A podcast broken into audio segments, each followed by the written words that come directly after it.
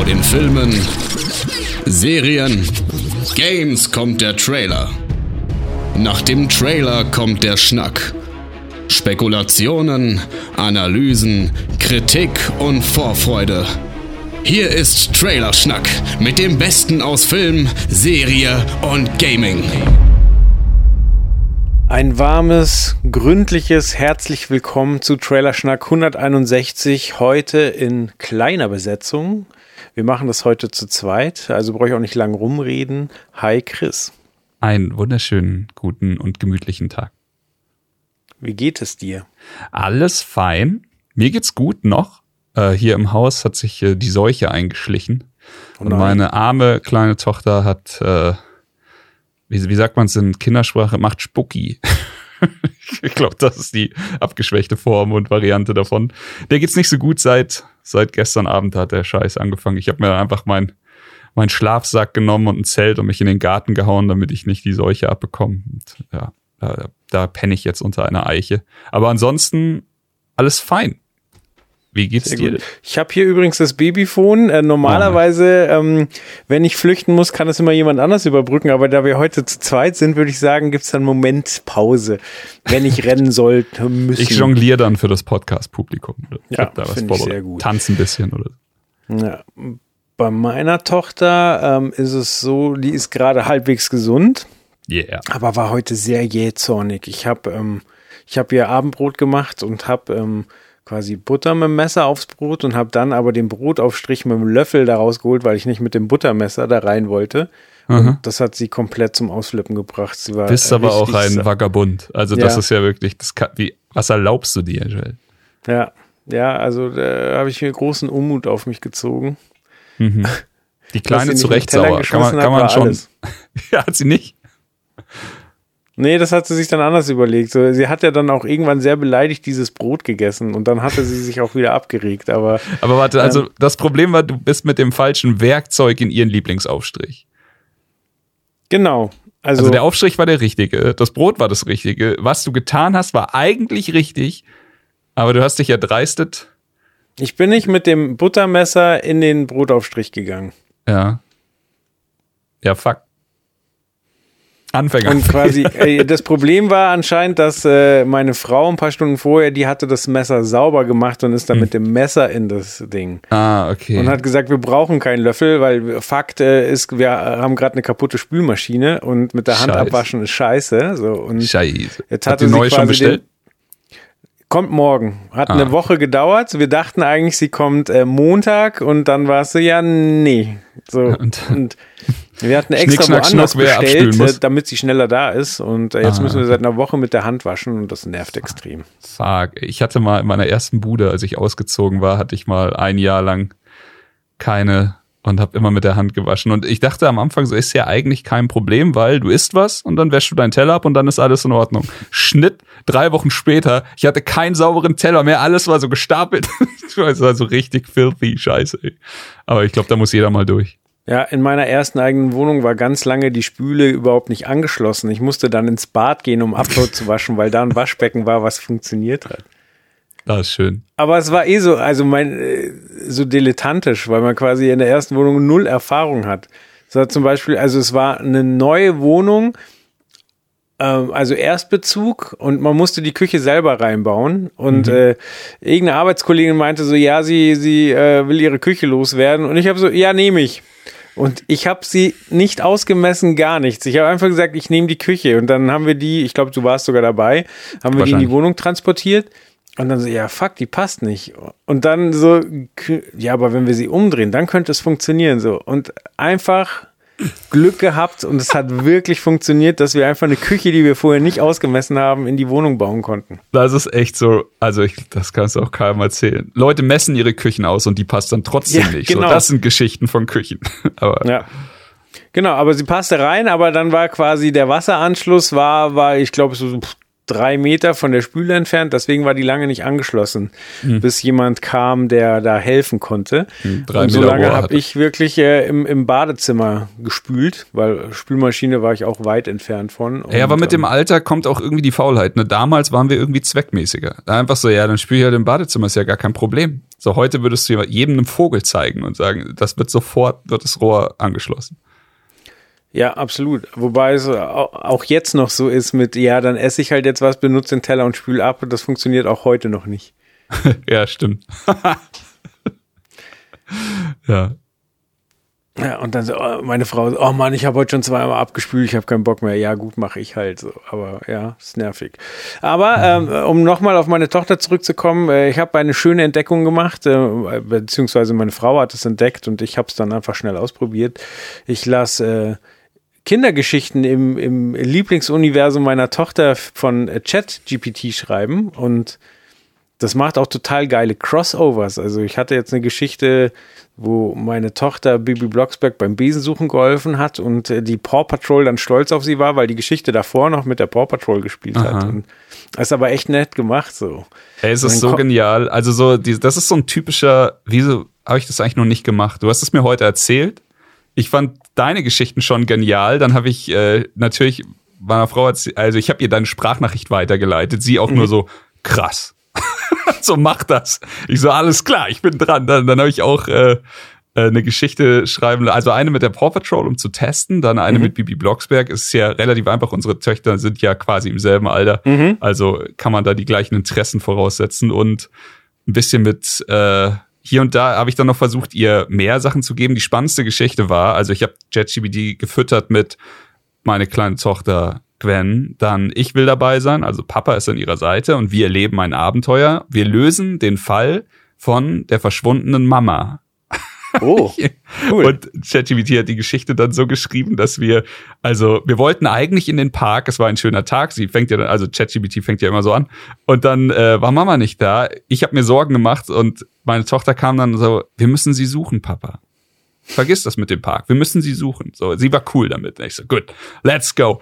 Und dann sind wir zur Arbeit von meiner Mama gefahren, wo dann ein Kollege von ihr gesagt hat, es wurden auch random Leute eingebaut, mhm. wo ein Kollege dann gesagt hat, die ist schon zu Hause. Dann sind wir nach Hause gefahren und haben die Mama gefunden. Oh. Der Fall war gelöst. An Spannung nicht zu überbieten. Aber es ist einfach so funny. Ey, ich finde ich find's super geil. Ich finde den letzten Absatz der Geschichte immer krass, wie, wie Empowerment-mäßig das ist. So, so. Ja. Und alle waren echt stolz, dass sie das geschafft hat. Ja. Und, äh, sie wird sich ihr Leben lang daran erinnern, dass Bibi jetzt ihre Freundin ist. Ja, genau, genau. einfach so geil. Aber ja. wie gesagt, so ich habe es halt bei meiner Tochter ausprobiert und die war halt so wirklich so, ja, Mann. so, die war richtig begeistert. So. Äh, in der Bibi-Geschichte bei Gwen hat Bibi ihr einen eigenen Hexenbesen geschenkt, wo ich auch so dachte, genial. das ist nice. einfach so cool. Ja. Sehr, sehr gut. Ja, oh, funny. Okay, aber abseits von Kindergeschichten sind ja auch noch ein paar abgefahrene Sachen die letzte Zeit passiert. Ja, allerdings. Äh, einige Geschichten haben wir konsumiert, die hoffentlich nicht von JetGPT formuliert wurden. ja. Boah, das muss ich ausprobieren. So nach dem Motto so, ey, schreib, schreib mir eine Geschichte im Stil von Ted Lasso. Oh Gott, lieber. Ich dachte jetzt so, weil ich habe es nämlich ausprobiert, bevor ich meinen Oscar-Tipp dieses Jahr selber gemacht hat, habe ich gesagt, ChatGPT, wer gewinnt bei den Oscars? ChatGPT hat sich immer geweigert, mit mir zu reden. Also ich, sowas kann ich dir nicht, ich kann nicht in die Zukunft sehen. Ich so gut, dann sag mir einfach nur, wer bester männlicher Hauptdarsteller gewinnt. naja, kann, kann sie mir nicht sagen. Ich so, nur zwischen Brandon Fraser und Austin Butler. Nee, Mann, ich kann dir das echt nicht sagen.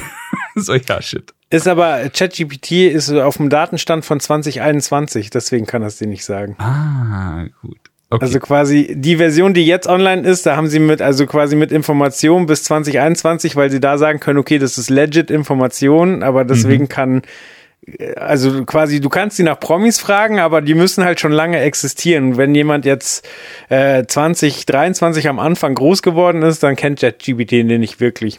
Vollkommen, vollkommen legitim. Können ja nicht alles wissen. Ja, und die sind jetzt bei Version 4, also jetzt kommen wir gleich zum Thema, aber die haben jetzt äh, Version 4 vorgestellt und da können sie auch Bilder interpretieren und so weiter. Mhm. Und ich weiß, mein ehemaliger Chef hat sich das immer gewünscht, der hat nichts mehr gehasst als Bildunterschriften erstellen. Weil du schreibst halt deinen Artikel, bist voll drin und so weiter und dann musst du halt irgendeinen kleinen Text immer noch unter die, unter die äh, Bilder schicken und in seinem ja. Fall waren es halt eine Lichtshow oder ein Scheinwerfer so. Mhm. und das ist halt dann sau schwer nach zehn Jahren irgendwie so oh, ich muss und ich möchte dass das automatisch passiert. Und ich so ja ja genau aber das glaube ich jetzt nicht mehr das, weit das weg. hat mich schon ein Jahr genervt als ich bei Tom's Hardware geschrieben habe und dann immer so ja es ist halt ein Scheiß eine Scheiß Tastatur. Was soll ich das? Ja. Tastatur von links Tastatur von rechts. Also ja. Jo, was haben wir gesehen? Fangen wir mit Ted Lasso an. Oh ja Ted Lasso. Ähm, also kurz als, als äh, Intro. Ich hatte das Glück und das Vergnügen, bei Goldfische dabei zu sein. Ich habe eine Folge mit dem ehrenwerten Dominic Hammes aufgezeichnet. Und zwar zu meiner Lieblingsfolge überhaupt, zu Folge 8 von Staffel 1. Und äh, ja, hier müssen wir ja nicht weiter drüber reden, war sehr, sehr schöner Schnack. Ich äh, konnte mir einen von der Seele labern und Barbecue-Soße. Geil. Ja, pünktlich zu, zu Staffel 3 quasi wurde da aufgenommen, ähm, auch wenn jetzt quasi ihr ja noch die alten Folgen beackert habt. Aber es ist eine neue draußen und ähm, ich hatte vor der zweiten Staffel richtig Angst, weil ich die erste so ah. perfekt fand und wirklich, äh, ich hatte halt damals überlegt, ich glaube, ich habe es auch in Trailerschnack ähm, geäußert, dass ich große Bedenken habe, so ja, jetzt müssen sich ja irgendwelche neuen Konflikte aus dem Arsch ziehen, weil Ted ist jetzt integriert und so weiter und das wird nicht funktionieren oder es besteht zumindest die Gefahr, dass es nicht funktioniert. Und die zweite Staffel war ja auch wieder genial und deswegen bin ich sehr optimistisch in die dritte gegangen und äh, um es kurz zu machen, ich habe genau das bekommen, was ich mir erhofft habe. Ich saß da, hatte eine gute Zeit, habe geweint, alles wie immer. Ja, ja, muss ich auch sagen. Also ich, ich würde sogar so weit gehen. Also ich bin komplett bei dir. Staffel 1 ist von vorne bis hinten perfekt. Und Staffel 2 ist auch wahnsinnig, wahnsinnig krass. Vielleicht gefällt sie mir insgesamt, ob das, äh, ob der Dramaturgie dann sogar fast noch ein bisschen besser als Ganzes, als Staffel mhm. 1. Aber wenn ich irgendwas kritisieren müsste mit Knarre am Kopf, dann würde ich sagen, die erste Staffel, sorry, die erste Folge der zweiten Staffel startet slow. Startet nicht schlecht, aber sie ist irgendwie so langsam. Es ist so, und das hast du jetzt nicht. Weil, ähm, mhm. keine Ahnung, der, ich glaube, das größte Drama bei, bei der ersten Folge von der zweiten Staffel war die Sache mit dem Hund beim Elfmeter. So mehr, mehr mhm. spoilere ich da jetzt auch nicht. Und jetzt bist du aber direkt in dem Pacing, was am Ende von, also das Ende von Staffel 2 war ja ultra krass. Das war ja nur noch geil. Und mhm. ja, du, du startest halt jetzt direkt bei Nate und bist direkt in den Charakterentwicklungen drin. Alle Sachen, die am Ende von, also alle, alle Schnüre, die da noch irgendwie lose zusammengeknotet wurden am Ende von Staffel 2, wo man sich dann fragt, was passiert denn jetzt mit den beiden? Und ich lieb's, wie es, äh, wie es da jetzt weitergeht. Also es ist, äh, es startet sehr emotional mit der Sohn-Geschichte. Hat, es war auch ein sehr unangenehmer Moment, weil ich konnte es nicht aushalten. Ich habe tatsächlich äh, auf dem Weg in die Arbeit in der U-Bahn einfach so, ja fuck it, ich schaue jetzt nur kurz rein. Ich will nur eine Minute sehen. Ich will nur sehen, wie es anfängt. So, ich will die Intro-Sache sehen. Und einfach das passiert und ich äh, ja, hatte, hatte da feuchte Augen in der U-Bahn und konnte es auch keinem so richtig erklären, was da gerade passiert. Aber du hast es geschafft, an der richtigen Stelle auszusteigen. Ja, zum Glück. Das ist ja schon Glück. mal was. Ja. ja ich habe ja, dann auch irgendwie. Ähm, also, äh, und ich habe gelesen, es ist jetzt äh, die letzte Staffel und ja.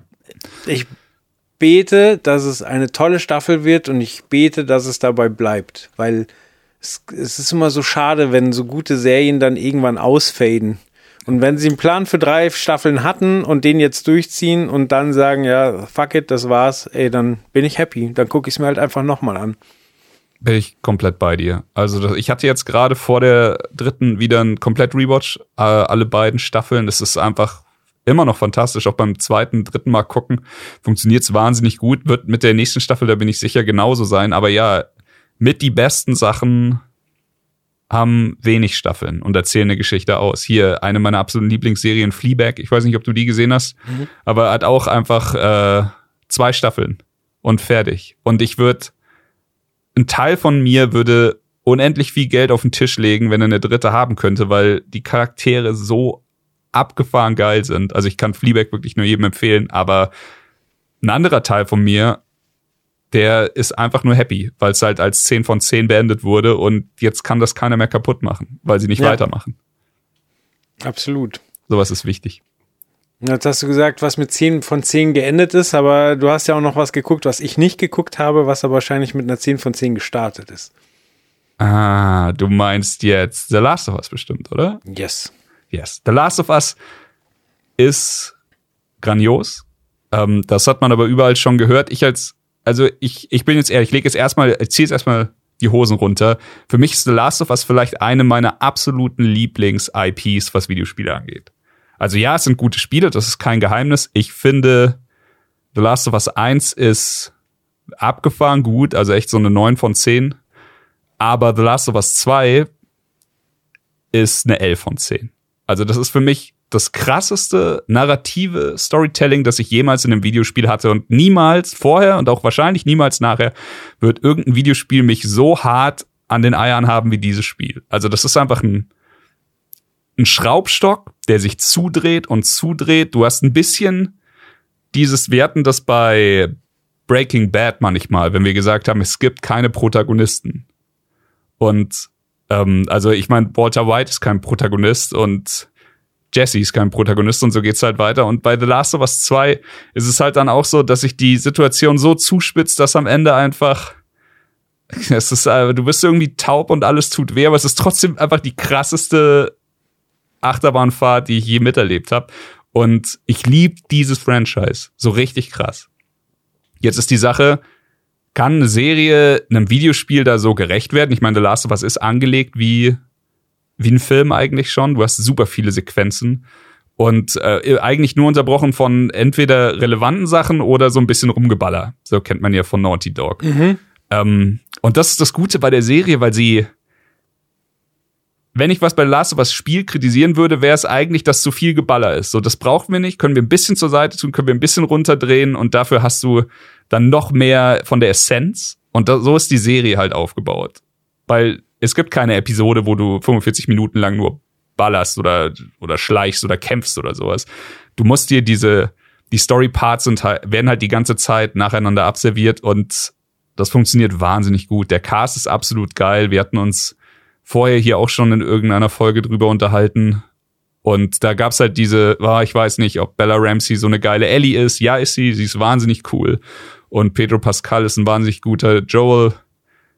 Ähm, Sie haben super viel Fanservice drin. Sie haben halt zum Beispiel äh, Troy Baker und Ashley Johnson, die Voice Actor und Motion Capturing Leute für die großen Charaktere in dem Videospiel haben sie in die Serie eingebaut. Also ich meine, was kannst du noch mehr machen, um Fanservice zu machen oder um Leute glücklich zu machen, die mit dem ja. Herz in der Materie hängen? Und ja, es gibt noch ein, zwei Mal haben sie sich rausgenommen, eine Geschichte auszuerzählen, die in dem Videospiel nur angeschnitten wird. Also im Videospiel servieren sie dir einen Charakter, der ist interessant, der ist cool. Und hier erzählen sie 30 Minuten lang seine Geschichte, die du im Videospiel nicht hast. Aber es ist nicht mit der Brechstange und es ist nicht cringy oder scheiße. Es ist halt die komplette Essenz von, von dem Gefühl der Videospiele.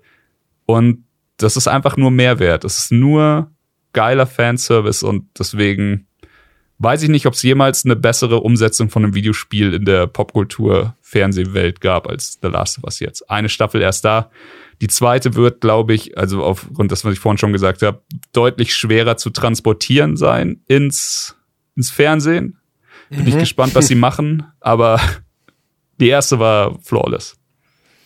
Und ähm, wenn wir jetzt Hörer haben, die das Spiel nicht gespielt haben, wie würdest du die Serie für jemanden einordnen, der eben nicht die Videospielerfahrung hat?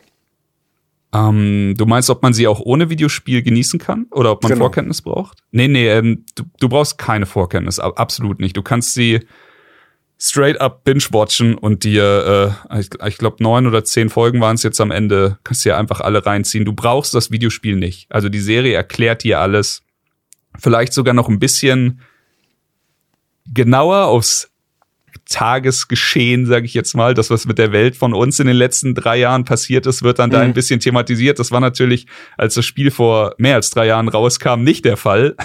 Aber es passt äh, wie die Faust aufs Auge. Das ist ziemlich gut. Ich habe letztens wieder in einem Podcast äh, gehört, dass sich jemand einen Alien Besuch oder Angriff wünscht, weil er denkt, dass dann die Menschheit endlich vereint wäre. Und ich habe das ganz lange auch geglaubt, geglaubt, aber Corona hat mich eines Besseren belehrt. Absolut. So, deswegen dachte ich mir so, ah, du nah, das wird nicht funktionieren. Die mehr von dem einen Feind, der uns alle klüger macht und uns zusammenführt, ist einfach durch Corona komplett falsch bewiesen worden. Das wird ja. nicht passieren. Das steigert nur noch mehr Egoismus und ich komme zu kurz Gedanken und den ganzen Bullshit. Traurig, aber wahr. Yes. Traurig, aber wahr. Ja, wie kriege ich da jetzt eine schöne Überleitung hin? Ich glaube gar nicht. Ähm, ich kann aber sagen, äh, du hast John Wick 4 gesehen, ich nicht. Ich habe ein paar Reviews gesehen und die waren alle ähm, voll des Lobes und meinten so, ja, ich bin nicht so der Riesenfan, aber der vierte Teil ist vielleicht sogar der beste. Aha, aha, ja. Ja, der vierte Teil, ähm, fast drei Stunden lang, ist ein absurder, feuchter Action-Traum, kann ich sagen. Also ich habe gesehen, IGN hat ihm eine 10 von 10 gegeben. Ich würde okay. jetzt so, ich würde jetzt sagen, es ist kein 10 von 10 Film. Das ist es nicht. Dazu okay. gibt's anders krasse 10 von 10 Filme. Aber mhm.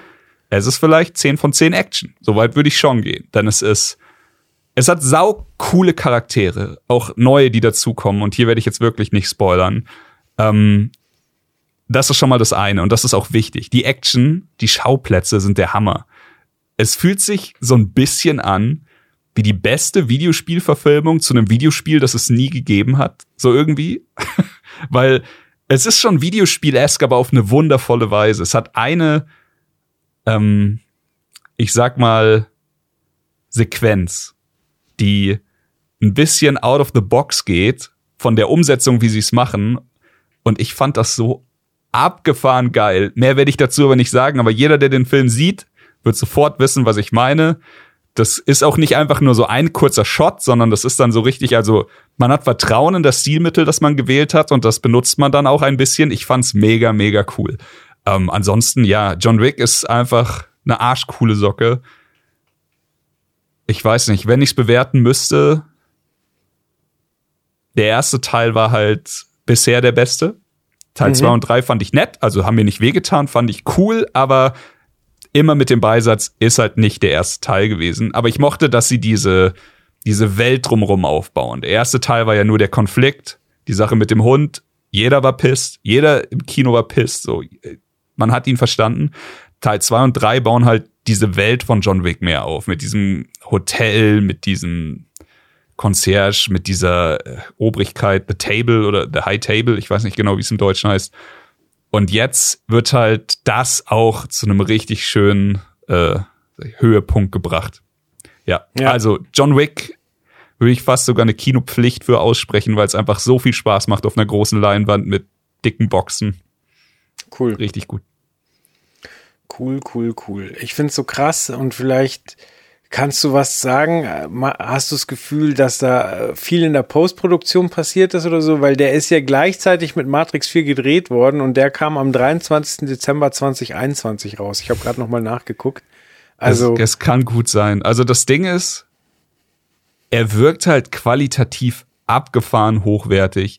Ich fand jetzt den letzten Matrix qualitativ nicht scheiße. Ich ich, ich habe ihn leider immer noch nicht gesehen, den vierten Teil. Ich fand ihn auch nicht besonders krass oder mhm. besonders gut. Ähm, er hat halt irgendwie gelitten, aber er war qualitativ war er auch gut. Aber ich, also wenn du mich jetzt fragst, der äh, Matrix 4 oder John Wick 4, dann so Hölle John Wick 4, aber zehnmal. Okay. Ähm, ja, würde ich, würde ich sagen. Aber er ist, er hat halt so arschkrass hochproduzierte Szenen. Kann sein, dass sie da hinten raus sehr viel gemacht haben. Ich weiß nicht, warum sie es so lange verschoben haben. Ich habe damals auch gehört, dass sie beide gleichzeitig drehen. Who knows? Okay. Und ist der Film witzig? Also, weil der letzte Film, der so in die Richtung geht, den ich geguckt habe, der halt am Ende auch ein bisschen over the top war, aber mit dem ich wirklich eine gute Zeit hatte, war Bullet Train mit, mit Brad Pitt. Aber der war halt stellenweise echt witzig. Bullet Train ist witziger, Bullet Train ist aber auch ein Ausnahmetitel, muss man sagen. Hatte ich so auch nicht auf dem Schirm. Aber äh, als ich ihn dann geguckt habe, das war schon eine abgefahren gute Zeit. Bullet Train hat auch diese coolen Charaktere, ja. ist wahrscheinlich ein bisschen witziger. Okay. Aber John Wick ist auch witzig. Aber halt okay. ja, den, den, mhm. den Witzpreis gewinnt dann wahrscheinlich Bullet Train. Okay. Gut, also Empfehlung von dir. Yes. Guckt euch John Wick an. Ja, damit er wenigstens gut läuft, wenn er schon keinen Oscar kriegt. ja, da ist er zu spät. Dafür ist er zu spät, ja, auch nichts. Wahrscheinlich wirklich so mitten im Fenster, wo man auf jeden Fall nicht nominiert wird. Aber mhm. das war sicher auch nicht der Anspruch. Aber es war vor, äh, vor kurzem die Oscarverleihung. Ist noch gar nicht so lange her.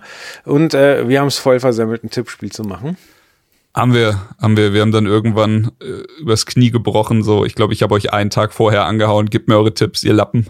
Aber das war dann eher so private Runde. Ja, aber das große Community-Tippen und äh, ja. Podcast herausfolgen, äh, fordern und äh, Tipps einholen und rumbashen haben wir halt diesmal weggelassen. Ich glaube auch letztes Jahr schon, aber gut, das war noch um Corona-Zeiten. Ja, ich glaube, nächste, nächstes Jahr muss das wieder sein. Ja. Steve, wenn du das hier nachhörst, und das wirst du ja, du bist ja äh, brav und fleißig, du hast die Aufgabe, uns im Januar, wenn die Nominierungen rauskommen, dran zu erinnern, dass wir ein Tippspiel vorbereiten. Apropos brav und fleißig, dann mache ich jetzt ein bisschen Cross-Promo, weil auf dem Krempelcast wird eine Oscar-Recap rauskommen. Und wahrscheinlich, wenn ihr das hier hört, ist sie entweder draußen oder kurz, kurz davor rauszukommen. Also ich habe es noch mhm. nicht gehört, ich war nicht dabei, aber ich weiß, äh, er hat da was gemacht. Sehr gut. Ja, ist ein bisschen schade. Ich hatte äh, ich hatte mich äh, irgendwie drauf gefreut, mit ihm jetzt ein bisschen über die Verleihung zu schnackseln. Aber ist sehr äh, arbeitstechnisch eingebunden, der Arme, gerade. Gut, aber ja, Verleihung war nett, ähm, war irgendwie, ich meine, letztes Jahr war diese nervige Ohrfeige. Und auch dieses Jahr, äh, ah ja, das kann ich erzählen, war lustig. Steve und ich hatten uns vorher nämlich drüber unterhalten, ob sie es thematisieren oder nicht, den, den Slap und ich habe gesagt, äh, Hölle ja, ein Million Mal und garantiert, äh, keine Ahnung, wahrscheinlich schon im Intro. Und äh, Steve war sich nicht sicher und dann ja, Intro ging los und ich glaube, allein im Intro wurden drei Witze darüber gemacht, wahrscheinlich während der Veranstaltung zehn oder sowas. Und sie hat auch mit einem Witz darüber geendet, die Veranstaltung. Und ansonsten fand ich sie sehr, sehr wholesome, wie schon gesagt. Es war irgendwie keine besonderen Vorkommnisse. Alles war okay ruhig, okay brav und wundervolle Reden. Ich fand, die Reden waren dieses Mal sehr toll und emotional. Ja. Ich hatte ja vor, im Vorfeld drüber nachgedacht, ob das eine Ablenkungstaktik ist, einfach die Teppichfarbe zu ändern, damit einfach ähm, die Klatschpresse und alle was zu tun haben und die nicht mehr den alten ja. Will Smith, äh, genau die Klatschpresse, sich nicht um Will Smith kümmern muss. Ähm, ja. Äh, und ich habe äh, Arbeitskollegen, die ähm, in der Woche vor den Oscars äh, in LA waren und da vorbeigeschaut haben. Und die haben mir erzählt, dass ein Typ hat protestiert. Der war in einem roten Teppich eingewickelt und stand vor dem Ding und hat sich beschwert, dass die Teppichfarbe geändert wurde. Mann, Amerika, man muss es einfach lieben. ja, shit. Aber der arme Steven Gätchen hat auf jeden Fall tausendfach vorher darauf hingewiesen. welche Farbe der Teppich hat. Denn er hatte wie immer sehr schwer und sehr damit zu kämpfen, dass die ganzen Gäste zu ihm kommen. Aber ähm, du, du hast den Anfang gesehen, hast du gesagt, ne? Ja. Da, was mich sehr gewundert hat, ist, normalerweise ist es ja immer so, man schaut Steven ein bisschen dabei zu, wie er Leute abgrabbeln will, dann gibt's aber den von der Oscarverleihung selber oder Ami-Fernsehen selber produzierten Pre-Talk und dann mhm. geht's los mit der Verleihung. Und dieser Pre-Talk hat dieses Mal gefehlt. Es ging also straight los so um ein Uhr nachts schon, ich glaube. Ja, ich ja es war schon. eine ziemliche Punktlandung, ja. ja und dann so. Und es okay, war so, so ein Flug und man wusste nicht so, ah, kommt da jetzt noch ein Filmtrailer oder ja. was machen sie und zack, warst du drin. Richtig. Aber fand ich eigentlich ganz erfrischend. So konnte ich eine Stunde früher ins Bett gehen. das war ganz gut. Ja, ja stimmt. Ähm, und ähm, was ich auch erstaunlich fand, ähm, dass, äh, dass äh, quasi in der Übertragung in Deutschland, dass die ihre eigenen Highlights hatten. Quasi, wenn, wenn Steven gerade niemanden am Start hatte, dann haben sie quasi Interviews, die er vorher geführt hat, ja. nochmal ein, eingespielt. Ähm, was ich gar nicht so dumm finde, als da die ganze Zeit auf Krampf sich irgendwas aus dem Hintern zu ziehen, was dann natürlich auch passiert. Aber zum ja, Glück komplett. sind die Zeiten vorbei, wo sie dann zu Modeexperten rumschalten, die dann Alter, sagen, ja, ja, das Kleid, ne, ne, ne, so, ja. Was auch gut war, äh, fand ich, dass, also klar, man hat oft Trailer gesehen. Aber ich schaue mir lieber zum hundertsten Mal denselben Trailer an, als wie vor fünf, sechs Jahren, ich weiß es nicht mehr, als da die, du schaust die Oscar-Verleihung und es kommen die ganze Zeit nur Porno-Hotline-Werbespots und das war so unangenehm. Ja. Und ja, wie gesagt, so dann, dann lieber 20 Mal den Tar-Trailer. Gab es auch lustige Memes zu, aber äh, das fand ich dann doch besser, muss ich sagen. Das stimmt, ja. Früher, als wir noch mit unseren Familien geguckt haben, schön die Eltern dabei. 090. ja. Vater, ruft da nicht an. Das ist ein Trick. Ja, ja nee. äh, aber ähm, viele schöne Momente, ähm, kurzweilig, ähm, viele unterschiedliche Gewinner, würde ich sagen. Mhm. Hattest du, äh, hattest du den äh, Everything Everywhere so auf dem Schirm? Oder hättest du nicht gedacht, dass der so krass wieder abräumt? Du kennst meine Tipps wahrscheinlich besser als ich, aber ich hatte den schon als außergewöhnlich wahrgenommen, ohne ihn gesehen zu haben. Mhm. Aber äh, mir wurde schon vorher verdeutlicht, dass da was äh, Außergewöhnliches passiert ist. Ja. Und ich hatte aber nicht auf dem Plan, dass äh, der, der, was, beste Nebendarsteller oder beste Hauptdarsteller? Brandon Fraser meinst du? The Whale? Ah, nee, nee, nee, nicht äh, Fraser, sondern äh, der Asiate. Das, ja. das, der, der von Indiana Jones ist und ähm, ja, das ich liebe Shorty, Moment. deswegen. Ey, das war so schön. Und dann auch äh, als Everything Everywhere den irgendeinen der großen Preise gewonnen hat, hat Harrison ihn übergeben und dann kam der der junge Mann zu ihm gelaufen, sie haben sich in den Arm genommen. Der, niemand freut sich so schön wie er. Ey, das war das war richtig richtig cool. Aber ja, ich hatte auch oh, ich, ich habe mir am Tag der Oscarverleihung oder einen Tag vorher habe ich mir The Whale noch angeschaut mhm. bei iTunes US geholt und wollte einfach nur wissen, ist das, ist, es klingt so mies, aber es war die Frage, ist der Film mehr als diese abgefahrene Fettmaske? Mhm. So, ist der Film emotional? Kann mich der Film mitnehmen? Ist Brandon Fraser wirklich krass oder war er nur hässlich in dem Film? Und er hat mich komplett mitgenommen. Also, wenn du dir die Reviews dazu anschaust, gibt es schon viele, die The Whale eher so ein bisschen abwatschen. Mhm. Für mich hat er komplett funktioniert. Also okay. ich war emotional ergriffen. Ich fand Fraser arschkrass. Jeden in dem Cast. Richtig, richtig krass. Ist ein bisschen Kammerspielmäßig, die Nummer. Aber wie gesagt, das ist wahrscheinlich ein Cointoss, ob es dich erwischt. Aber wenn es dich erwischt, dann bist du emotional dabei. Und dann bist du richtig am Arsch. Äh, eine von Stranger Things spielt da auch mit. War auch mhm. sehr gut. Ja. Die nee, das, das fand ich, oder? Genau. Fand ich, fand ich richtig cool. Ansonsten, ich habe ich habe mir wieder äh, die letzten Wochen den Arsch aufgerissen. Ich habe so gut wie alles geguckt. Ich glaube, bis auf Avatar habe ich alles geguckt, was mehr als einmal nominiert war am Ende des Tages. Krass. Und ey, aber es war dieses Jahr auch wieder sehr, sehr spaßig. Also es waren krasse Filme dabei. Und eine Sache, ich habe in dem Podcast hier schon so oft gesagt, dass ich nicht viel für den deutschen Film übrig habe. Aber ähm, im Westen nichts Neues ist richtig, richtig krass. Also es war einfach ein Monster. Hättest du mir nicht gesagt, dass der aus Deutschland kommt, ich hätte es nicht gemerkt. Okay. Der ist so verfickt hochwertig. Das war richtig, richtig gut. Ja, ja, muss ich noch nachholen. Ich habe aber tatsächlich, ähm, ich wollte mal sagen, das Original gesehen. Jetzt, war, äh, jetzt habe ich festgestellt, das ist schon die dritte Verfilmung von dem Stoff. Richtig. Aber wir haben irgendwann mal in der Schule diesen Schwarz-Weiß-Film gesehen und ähm, der war schon krass, obwohl es so ein richtig uralter nach heutigen Standards gesehen absoluter Kackfilm war, hat man trotzdem die Stimmung quasi ja.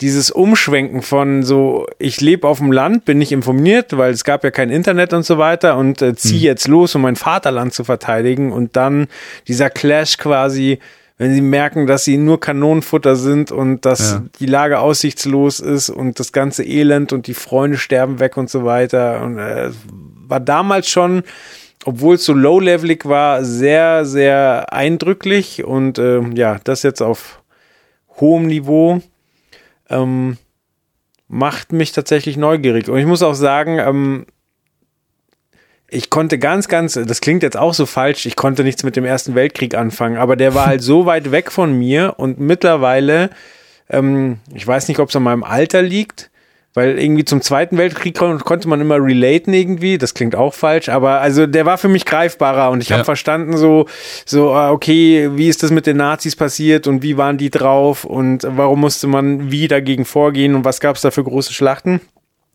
Und beim Ersten Weltkrieg war das immer so, so, ey, das ist so ganz, ganz andere Zeit, so, aber mittlerweile verstehe ich halt auch da den, die, die Situation und das Elend, was das Ganze ausgelöst hat. Und das war ja auch mehr oder weniger der erste richtig industri ähm, industrial unterstützte Krieg, wo es richtig Schusswaffen gab und Gas und lauter ja. die ganzen richtig hässlichen Sachen halt. Das ist in dem Film auch abgefahren dargestellt, wie verschiedenste Sachen dann es ist, das ist so ein dummer Vergleich, aber es ist scheißegal. So ein bisschen, es gibt so eine Szene in dem Film, da ähm, kommt eine Seite mit Kriegsgefährten, die man davor nicht so gesehen oder wahrgenommen hat. Und das wirkt so ein bisschen ist total anders, ey. Aber es ist so ein bisschen wie, wenn du so eine krasse Wrestling-Veranstaltung hast und alles passiert im Ring und du weißt schon ungefähr, ja, die eine Seite hat das, die andere Seite hat das und du kannst es relativ gut einschätzen. Und dann kommt auf einmal so die Mucke und irgendwer läuft so von hinten einfach rein und verändert alles in diesem Geschehen mhm. in dem Ring. Und genau so ist also einfach, also erstmal der Sound von, von dem Film ist der Wahnsinn. Also du hast, er hat glaube ich, auch der Sound den Oscar gewonnen oder so, bin ich mir nicht sicher, aber ich glaube schon, der Score. Ähm, das ist richtig krass und dann halt noch diese sehr bildgewaltig manche Sachen so in Szene gesetzt und du sitzt dann einfach da und du, du bist erschlagen von dem, von, von der unnützen Scheiße, die so ein Krieg halt ist, von der abgefahrenen Brutalität, von dem, quasi, dass das Menschenleben keinen Wert haben, dass Leute wie Schachfiguren benutzt werden. Alles prasselt auf dich ein und macht dich so fertig. Aber auf der anderen Seite hast du diese unfassbaren Schaubilder, die dir der Film bietet. Und er funktioniert so perfekt als Antikriegspropper, also als Antikriegsfilm. Okay. Das ist so, also diese, diese Schraube drehen sie halt richtig fest und äh, es ist zurzeit, glaube ich, eh nicht schwer, Krieg zu verachten, Krieg zu hassen. Ich meine, wir, wir kriegen das ja alle mit aber der Film legt da noch mal ordentlich was drauf. Also das macht er richtig gut. Und ähm, ja, angefangen von dieser Propagandascheiße von den Kids, die denken, sie sind die die Helden von morgen und sie, also nichts ist geiler, als jetzt für das Vaterland in den Krieg zu ziehen. Und du bleibst halt dann bei denen und du merkst diese ganzen Wandlungen, die sie haben, ähm, kriegst du halt mit und du leidest einfach nur. Also der, nach dem Film lächelst du nicht. Das ist einfach mhm. eine heftige Reise. Ah, du hast gerade den Score erwähnt und da möchte ich kurz über den besten Song sprechen, denn äh, ich habe ja. den ich habe den Film auch nicht gesehen, aber viele Trailer davor und äh, beim letzten Burgeressen, wo du leider nicht konntest, habe ich ja. habe ich den Film ungesehen lauter Leuten empfohlen. Weil so, hier ja. guck dir mal den Trailer an. Ich glaube, das ist eine witzige Zeit, aber ich finde so abgefahren, dass der jetzt einen Oscar hat. Äh, den habe ich tatsächlich richtig getippt, weil ich habe ja einfach nur alle, alle fünf Songs angehört und dann so, ja, der muss gewinnen. da führt kein Weg dran vorbei. Wenn du mich fragen würdest, welcher mir am besten gefallen hätte, wäre es wahrscheinlich der Lady Gaga Song gewesen, die einen äh, wahnsinnig coolen Auftritt gehabt hat. Okay. Kann, kann man sich so gar nicht vorstellen, denn also tatsächlich gehört der ähm, Lady Gaga und Bradley Cooper Auftritt zu, also mit The Shallow zu den krassesten Sachen, die ich da musikalisch je gesehen habe, wie sie da an dem Klavier sitzen und du einfach ihn 1000 Prozent abkaufst, dass sie, kann, vielleicht Bumsen. waren sie im Moment auch ineinander verliebt. Ja. Äh, das war einfach sick. Und das war, die Nummer ist ja auch geil, das ist einfach ein Gänsehaut-Song. Aber jetzt sitzt sie einfach da, Gaga ungeschminkt, hat ein schwarzes Shirt an, umgedreht, dass die Nähte nach außen sind. Du siehst kein mhm. Motiv. Sie, es sieht einfach aus, als hätte sie sich irgendwo in ihren Bandproberaum auf, auf den Boden gesetzt und wird irgendwas singen und sowas. Und das ist, äh, das fand ich irgendwie wahnsinnig geil, so als Anti-Stimmung. Cool. So, das, das war richtig, richtig cool, sowas bei der Oscarverleihung zu bringen. Ja, Lady Gaga äh, macht oft wirklich gute Dinge und dann ist sie wieder so skurril. Aber langweilig ist ja. es mit ihr nie. Nee, das stimmt. Gut, also um das Ganze noch zum Ende zu bringen, ähm, Skandale gab es keine, Umschläge wurden nicht verwechselt, es wurde niemand geschlagen, ähm, es hat niemand aus Protest seinen Oscar nicht angenommen. Was ist noch so passiert die letzten 30 Jahre, Oscar-Skandal technisch? Ähm, nee, aber, aber war, war eine gute Verleihung, oder? Ja, also alles in allem, unter normalen Umständen würde ich sagen, es war ein bisschen brav, aber jetzt sage ich einfach, es ist genau das, was ich wollte. Also äh, mich hat die diese scheiß Slap letztes Jahr hat mich richtig rausgenommen. Ich habe die ganze Verleihung eigentlich nur noch daran gedacht, was da gerade krass passiert ist. War die ganze Zeit nur noch auf Twitter und habe gedacht so, da, da sind ja dann die ganzen Clips rausgekommen von anderen Blickwinkeln und was auch zwischen in den Pausen und so passiert und sowas. Ja. Und äh, ja, dieses Jahr war es einfach nur eine schöne Verleihung, ohne dass irgendwer da negativ im Rampenlicht stand. Hatte auch bessere Quoten und es wurden wieder alle Kategorien gezeigt und nicht irgendwas äh, nur kurz Ja. eingeblendet. Das fand ich cool. Das, also da hat Kimmel ja echt gesagt so, ey, wir haben auf euch gehört. Wir haben mitgekriegt, dass ihr es nicht cool fandet. Also, ey, die Verleihung ist ja auch quasi für euch. Also machen wir es jetzt wieder so, wie ihr es cooler findet. Und dann, ja, muss man auch können. Ja, sehr schön. Dann können wir zum ersten Trailer kommen, oder? Yes. Machen wir. Mutant Mayhem von den Teenage Mutant Ninja Turtles. Die Turtles sind zurück. Ja. Was ist dein Eindruck? Also ich finde stilistisch sieht's wahnsinnig geil aus. Das ist es aber auch. Also das ist genau mein Eindruck. Ähm, wie soll ich sagen? Ich lieb's, dass Studios sich mittlerweile trauen, von diesem alteingesessenen Look wegzugehen. Und ich meine das jetzt gar nicht so böse, wie sich's anhört. Denn dieser Disney-Look, dieser Pixar-Look, der ist halt cool. Und der, ich kann auch verstehen, dass, dass Studios dann einfach sagen, wir wollen, dass es so aussieht, das gewinnt die Preise, aber am Ende des Tages ist das ja jetzt nicht, oder war, um Beispiel zu nennen, jetzt Spider-Verse nicht der erste Film, der versucht hat, so irgendwie auszubrechen aus dieser Norm. Aber vielleicht war er einer der ersten Filme, die so richtig die Eier hatten, um das eben zu tun. Und dann, bam, gab's einen Oscar. Und seitdem sind, glaube ich, ein bisschen diese Ketten abgeworfen. Und du hast äh, Mitchell vs. The Machine ist ja schon äh, nett gezeichnet gewesen. Arcane, was ich ja über alles liebe, ist ja auch irgendwie auf so zwei, drei verschiedene super abgefahrene Zeichenstile, die übereinander gelegt wurden. Und jetzt hast du das und das ist ja auch wieder viele Neonfarben, super überzeichnet und ich lieb's. Also ich lieb den Look komplett, muss ich sagen.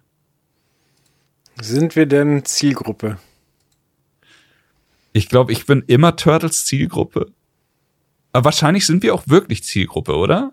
Also ich meine, wir sind in dem Alter groß geworden, wo die Turtles halt einfach ein richtiges Ding waren. Der Song A Tribe Called Quest, Can I Kick It, hat dich wahrscheinlich genauso gecatcht wie mich, als er angespielt wurde. Ja, also im besten Fall, also ich finde, es wirkt schon sehr kindlich, aber im besten Fall ist es halt wie eine gute Simpsons-Episode. Quasi, dass die Gags und die Anspielung für die Erwachsenen kommen, aber du es halt trotzdem auch mit einem Neunjährigen gucken kannst. Ja. Ich habe mich gefragt, aber ich glaube, unsere Mädels sind noch ein bisschen zu jung dafür. Ja. Aber irgendwie, keine Ahnung. Gwen kann auf jeden Fall schon die Turtles benennen, wenn ich ihr die vier Funkos vor die Nase halte. Das ist Ja, also krass. schon mal der Grundstein ist gelegt. Ich bin jetzt, also du sagst, eventuell mehr für Kids als für uns. Ich bin nicht sicher.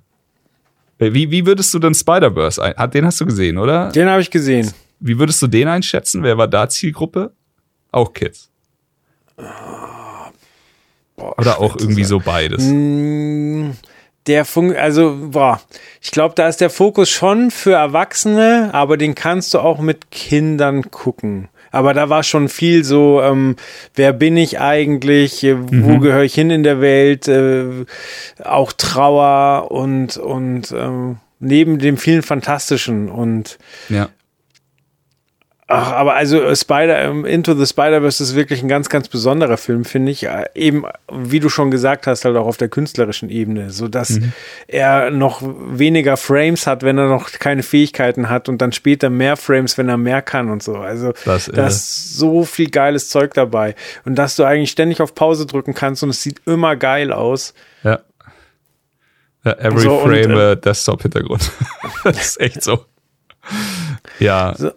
Ähm, ach, Und klar, ich, glaub- meine, wenn du, wenn du dir den, den äh, Voicecast anguckst, so da sind schon viele Sachen, also in John Cena, ein Ice Cube, ein Jackie Chan, das macht natürlich uns glücklich. Ja. Dann ist es wahrscheinlich wirklich so. Also das an uns geht er nicht vorbei, ist unmöglich an uns vorbeizukommen, aber vielleicht ist es so ein Combo-Ding. Uns macht er halt auf der einen Ebene glücklich, Nostalgie, Style und sowas, so Sachen, die vielleicht Kids gar nicht so wichtig sind. Also vielleicht ja. guckt sich ein 14-jähriger Junge jetzt nicht den Turtles-Trailer an und denkt sich, oh, der ist aber cool gezeichnet, sondern denkt sich einfach nur so, Mann, Mikey war aber witzig, als ja. er da den einen Witz gebracht hat. Und vielleicht, vielleicht holt er einfach alle ab. So auf so eine schöne Art und Weise. Absolut. Ja was, was alle unsere Trailer heute, ja, alle bis auf Super Mario, ähm, eint, ist ja, dass, ähm, dass sie alle mehr oder weniger sehr woke sind. Also wir haben hier jetzt auch eine schwarze April. Ja, das stimmt. Fand ich auch cool. Natürlich konntest du dir den Scheiß Wecker stellen und äh, zehn Minuten nachdem der Trailer draußen ist, gab schon die ersten, wieso muss April jetzt äh, schwarz sein, Kommentare. Und du denkst dir nur, verpisst euch doch einfach, es ist doch scheißegal. Ich finde sie ziemlich cool, wie sie umgesetzt ist. Splinter sieht auch abgefahren aus. Mit seinem Fokuhila Afro-Ding. Man sieht sie ja nicht besonders lang, aber äh, bei sowas auch einfach im Zweifel für den, äh, für den Film oder für die Serie und dann gucken wir uns das an und hinterher können wir kritisieren, aber wie immer, Hautfarbe ist absolut nichts, was man irgendwo kritisieren muss. Nicht bei Ringe der Macht, und auch nicht hier bei den Turtles. Ja, ich habe vor kurzem Comedy-Bit gesehen, wo es äh, genau darum ging, so äh, Ariel ist schwarz, so ein Quatsch, voll unrealistisch und, und äh, das war der Trailer vor Avatar und dann gucken sich drei Stunden blaue, blaue Leute an und sind völlig fein damit. So. Ja. Ach, es gibt immer irgendwas, was gehatet werden kann. Ähm, aber hier bei Turtles tatsächlich bei mir relativ wenig. Also ich bin wirklich voll abgeholt. Ich find's richtig geil. Ich find auch irgendwie nett, wie sie manchmal mit der Kamera spielen bei dem Trailer mit mhm. hektischen Bewegungen und mit äh, verschiedenen Schwenks und sowas. Die Farben ähm, holen mich richtig, richtig ab. Ich wüsste nicht, was da schiefgehen soll. Ich mag die Einblendung vom ewigen Teenager Seth Rogen. das ist einfach fun. Ja. Ähm, ja. Ich glaube, da würde Chris Gürnt jetzt sagen, quasi, dass, äh, dass Seth Rogen der Mastermind dahinter ist. Das würde ihm wahrscheinlich ein bisschen Sorge bereiten, vermute ich. Aber ich glaube einfach nicht, dass Seth Rogen da jetzt große Kifferanspielungen macht. Das wird, also wenn sehr, sehr, sehr subtil sein, so dass man es ja. registriert, aber ein Kind das niemals checkt. Und insofern mache ich mir da auch relativ wenig Sorgen. So, es ist ein geiler Cast, die Optik ist geil. Vielleicht ist es ein Ticken zu kindlich, aber dann werde ich auch da sitzen und sagen, ja, dann war es trotzdem cool, dann bin ich halt nicht mehr die Zielgruppe. Ja. In der, in der Richtung funktioniert es auch einfach leichter, glaube ich, cool damit zu sein. Ja. Ja, ich weiß nicht. Ey, Seth Rogen kann man halten von, was man will, aber der hat schon für sehr, sehr viele coole Sachen gesorgt und ich glaube auch, dass das hier einfach das nächste ist. Absolut. Sehe ich ganz, ganz genauso. Jo. Wann ist es denn soweit mit dem Film? Am 3.8. kommen, 3.8. sollte er in den Kinoseelen dieses Landes zu sehen sein. Ja, das stimmt. Und warte mal, ich versuche mich gerade dran zu erinnern. Also ich weiß, dass Seth Rogen sehr, sehr viel dafür getan hat, dass Preacher ins Fernsehen oder ja als Serie dann umgesetzt wurde mit mehreren Anläufen. Hat er bei The Boys nicht auch? Ja. Weil, also ich meine, ich weiß, warum Chris ihn nicht mag, aber spätestens seit Preacher und The Boys sollten wir eigentlich happy sein, dass es ihn gibt. So. So, so, so formuliert lasse ich das stehen. Ach, ich mag viel von dem sein Zeug. Also äh, Bad Neighbors fand ich witzig. Ähm, ja. äh, was haben wir denn da noch? Das ist das Ende, halte ich für, für also habe ihn lange nicht gesehen, aber ich fand ihn damals schon sehr genial. Also quasi sich selber so auf die Schippe zu nehmen. Und Der ist auf jeden was, Fall super wild, ja. Äh, ähm, was da mit Rihanna und Emma Watson und so weiter abgeht. Ja, Right, das wir right. Delay.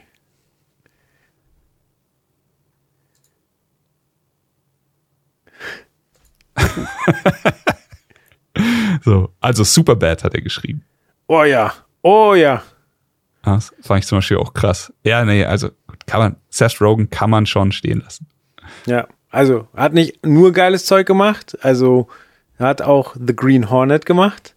Der wird ihm ja auch immer wieder vorgehalten. Ja. Und der, also, aber im Großen und Ganzen, wenn der, wenn der für was brennt, dann äh, lohnt sich das. Und ja, The Boys, dann ist das Thema ja eigentlich schon beendet. Letztes Jahr äh, Pam und Tommy.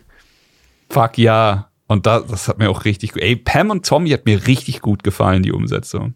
Ja. Ich habe hinterher auch ein bisschen was drüber gelesen, wie schwer es für Pam war, sich das alles anzuschauen und dass sie da nicht cool war und sowas. Und das, das kann ich einfach überhaupt nicht beurteilen. Aber so als, äh, als Zuschauer, der Scheuklappen aufhat und sich einfach nur diese Serie anguckt, war fucking unterhaltsam. Ja, absolut. Und Seth Rogen, der, der, der ist sich halt auch für nichts zu schade. So, also, wie der den dargestellt hat, den Typen, war schon auch witzig einfach. Also der ja. Look, wie ja, viel ja, da schlecht masturbiert wird und so. Also. Ja, das stimmt. Aber da spielt er auch einfach so ein bisschen diese, ich will nicht sagen sich selbst, aber seine Rolle in Hollywood so ein bisschen. Spielt er dann aus. Absolut. Okay, dann gehen wir, gehen wir zum nächsten Installment. Diesmal kein Animationsfilm, sondern ein Realfilm, der auf einem Animationsfilm basiert. Ähm, ja. Ariel, die Meerjungfrau. Oh Gott, sie ist schwarz! Ja, hier wieder äh, das nächste Thema. So, es ist einfach fucking egal. Voll.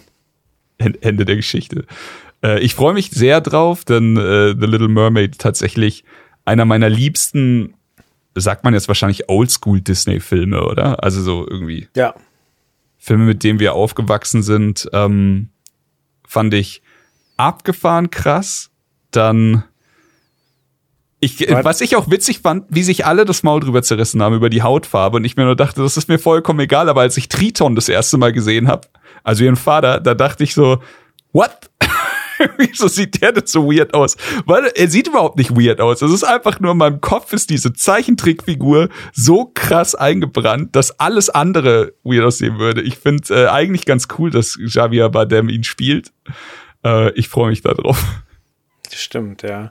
Und äh, weil du gerade meintest, ist es egal. Ja, für uns ist es egal, aber wenn man sich die ganzen Reactions anguckt, wo schwarze Kinder das das erste Mal sehen und so, oh, fuck ja.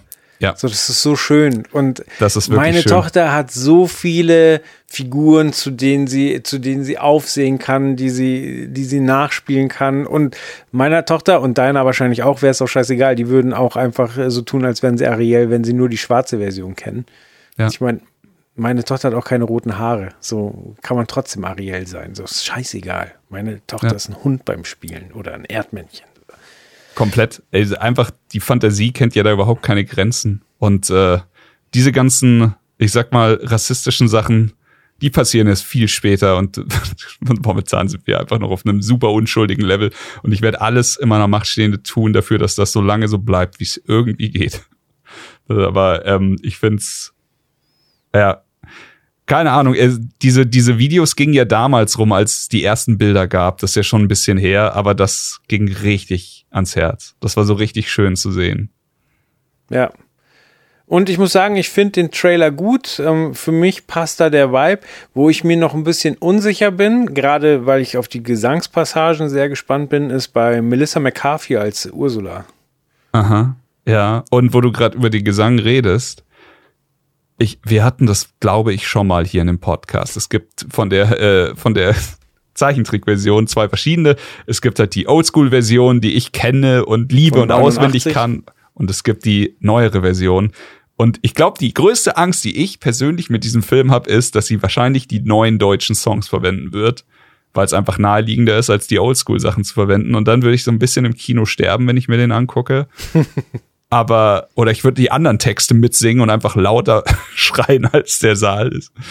Keine Ahnung. Aber ähm, ja, wenn das die größte Angst ist, die ich vor dem Film habe, ansonsten freue ich mich wahnsinnig drauf. Ich freue mich auf die Bilder, ich freue mich auf die Umsetzung, ich freue mich, freue mich auch auf die Musik sehr.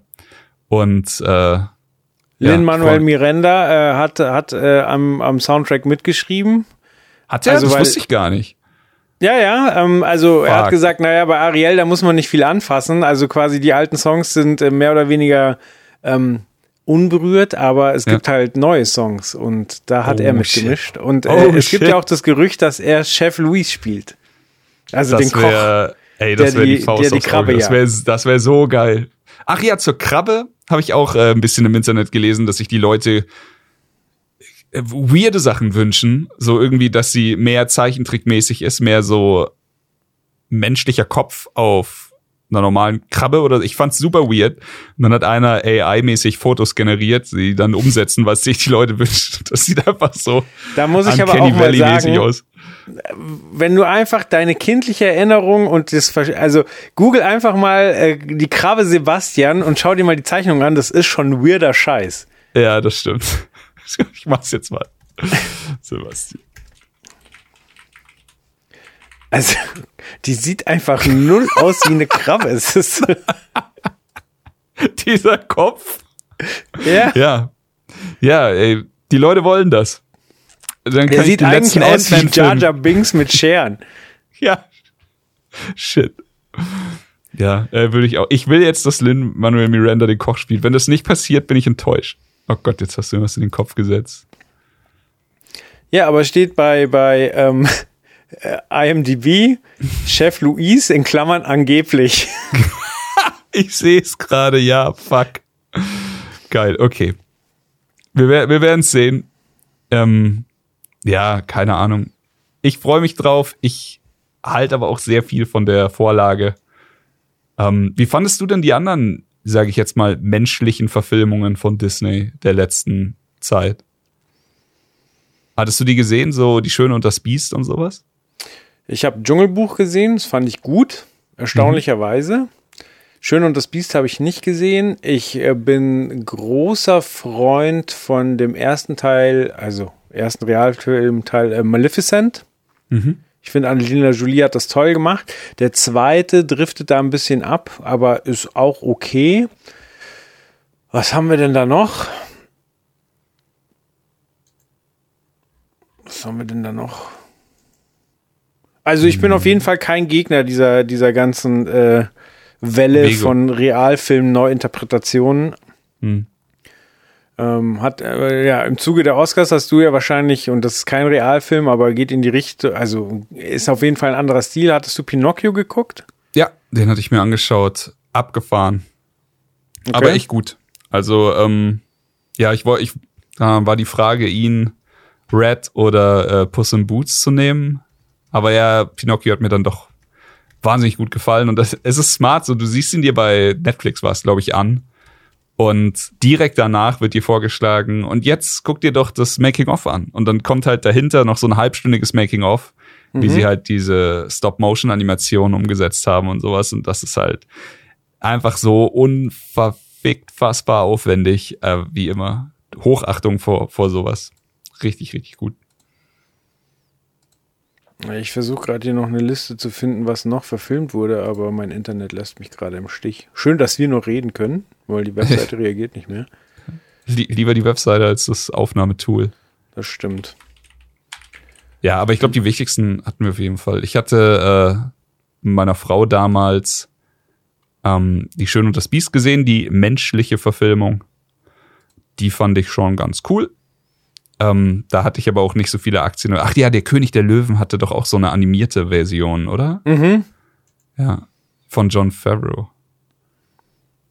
Genau, der hatte ja auch Dschungelbuch gemacht, aber genau. König der Löwen habe ich auch nicht gesehen. Ja. Ja, aber nee, Ariel ist ich jetzt mag's. so ein Ding, das, das war mein erster Disney-Kinofilm, den ich im Kino gesehen habe. Ähm, deswegen ja. ist da mein. Ah, Aladdin. Aladdin gab's Aladdin. noch. Der hat mir Stimmt. auch gefallen. Den habe ich nicht gesehen. Und ich muss Shit. sagen, Will Smith, ich dachte ja, okay, Alter, eine dumme Idee, irgendwie an Robin Williams rankommen zu wollen, aber äh, Will Smith hat das sehr charmant und gut gemacht. Cool. Cool, cool, cool. Und äh, ich fand da immer, da war ich noch so, oh, ich weiß nicht, ob der Aladdin-Darsteller, ob der das bringt, weil der sah für mich so wenig nach, nach Orient aus, aber mhm. eine, also eine äh, Jasmin, die mich im Film verzaubert hat, ähm, die mochte ich wirklich sehr und äh, der Aladdin-Darsteller war auch ähm, ein guter Cast. Also oh fuck, Joel, ich muss dich fragen. Ähm, wir hatten uns damals, als wir das allererste Mal, ich weiß gar nicht, ob du dich daran erinnerst, aber als das allererste Mal der Elvis-Trailer rauskam, Mhm. Da haben wir den angeguckt und du hast schon gesagt, so, weißt du nicht. Ja. Oh, also du, du fandest es nicht so geil. Du fandest, mhm. glaube ich, die Masken nicht so geil, was auch immer. Hast du den Film mittlerweile mal gesehen? Nee, ich habe ihn nicht gesehen. Ähm, ich, ich kann mich noch sehr genau dran erinnern. Ich habe äh, Tom Hanks, äh, fand ich die Maske scheiße, habe dann aber den Typ gegoogelt, den er darstellt und der sieht nun mal so aus. Ja. Aber und, da wollte ich äh, dir, genau, ich wollte dir zwei Sachen dazu sagen. Nämlich zum einen, du hast Unrecht. Der mhm. Film ist krass. Also mir hat der Film richtig gut gefallen. Und zum anderen, du hast recht. Ich glaube, die Maske hat eine goldene Himbeere bekommen. ja. Aber scheiß drauf. Ähm, ja, er sieht halt nun mal so aus. Es war trotzdem irgendwie weird, Tom Hanks mhm. so zu sehen. Ich fand ihn, Austin Butler, krass. Er hat anscheinend, das kann man immer schwer nachprüfen als Zuhörer, aber er hat anscheinend auch die ganzen Nummern selber performt, was auch immer super krass ist bei so einem ähm, Biopic. Ich kannte zu meiner Schande diese komplette Elvis-Geschichte nicht. Also klar weiß ich, wer Elvis ist, klar kenne ich viele Lieder von Elvis, klar kenne ich Ausschnitte aus seinem Leben, aber dieses komplette Werk, was da erzählt wird, und es ist halt nicht so wie bei anderen Biopics, dass du irgendwo einsteigst und irgendwo aussteigst, du begleitest ihn hier schon extrem lange. Und das ist eine abgefahrene Geschichte. Ähm, kann ich dir empfehlen. Kannst du okay. dir mal anschauen. Wird wahrscheinlich deiner Frau auch gut gefallen. Und eine Sache noch.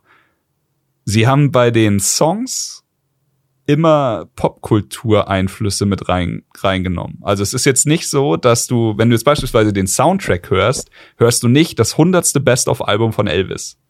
Okay. Es ist dann eher so wie, ich weiß nicht, ob du die Hamilton Tapes kennst. Es gab noch bevor Hamilton als Stück rauskam, gab es quasi so richtige Lieder von Hamilton vermixt mit Hip-Hop Einflüssen okay. und, und sowas und Rap-Sachen und so. Das war auch ziemlich cool. So ein bisschen erinnert mich das Elvis-Album da dran. Es gibt einen Track.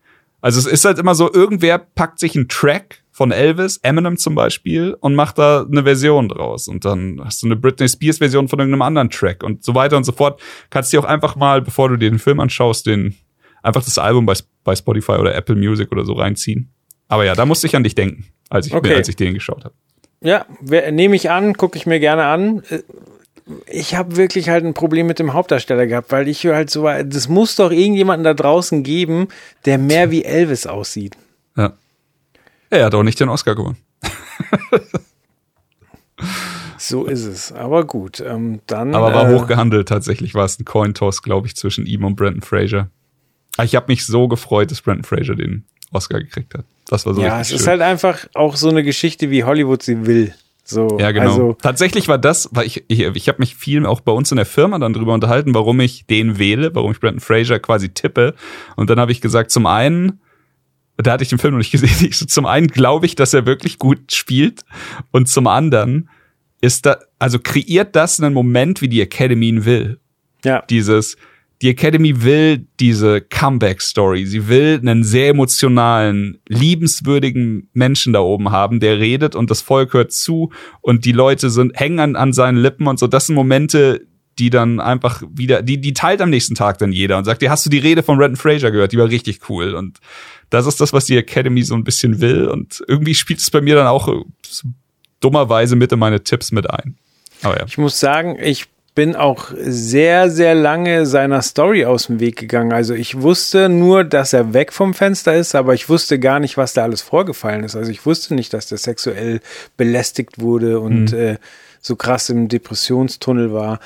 Und da muss ich sagen, also freue ich mich natürlich über sein Comeback und äh, aber das Schlimme ist halt, dass das wieder passiert. Ich habe jetzt gelesen, dass ähm, die, die Schauspielerin, die ja. bei ähm, Stranger Things, glaube ich, die Cheerleaderin, die am Anfang der ja. vierten Staffel relativ früh an die Decke geht, mehr sage ich jetzt mal nicht, ähm, dass, dass äh, die jetzt ihre Karriere niedergelegt hat, weil sie gesagt hat, sie wurde belästigt, ein, vergewaltigt. Ein Angebot für einen Dreier bekommen von einem. Ah, ja, stimmt, Angebot für einen ich, Dreier. Ich weiß bekommen. nicht wer, ich will jetzt nichts Falsches sagen. Vielleicht Produzent, ich weiß es nicht. Irgendjemand, der da äh, was zu sagen hatte, hat ihr sexuelle Avancen gemacht und ja, wie du sagst, sie hat das dann niedergelegt. Super dann schade. Ich, ja, aber also super verständlich natürlich. Also das ist kacke, aber sie sagt halt auch, sie, äh, das, das streamt sie lieber auf Twitch, da hat sie ihren Safe Space, da sagt ihr keiner, was, was sie machen muss und verständlich. Ja. Scheißwelt. Ja, wirklich. Und dass es halt so wenig Wandel gibt. So gleichzeitig, also gerade poppt das irgendwie ständig bei mir auf. Brooke Shields hat jetzt wohl gesagt, dass äh, die wurde vergewaltigt. Ach du Scheiße. Ja.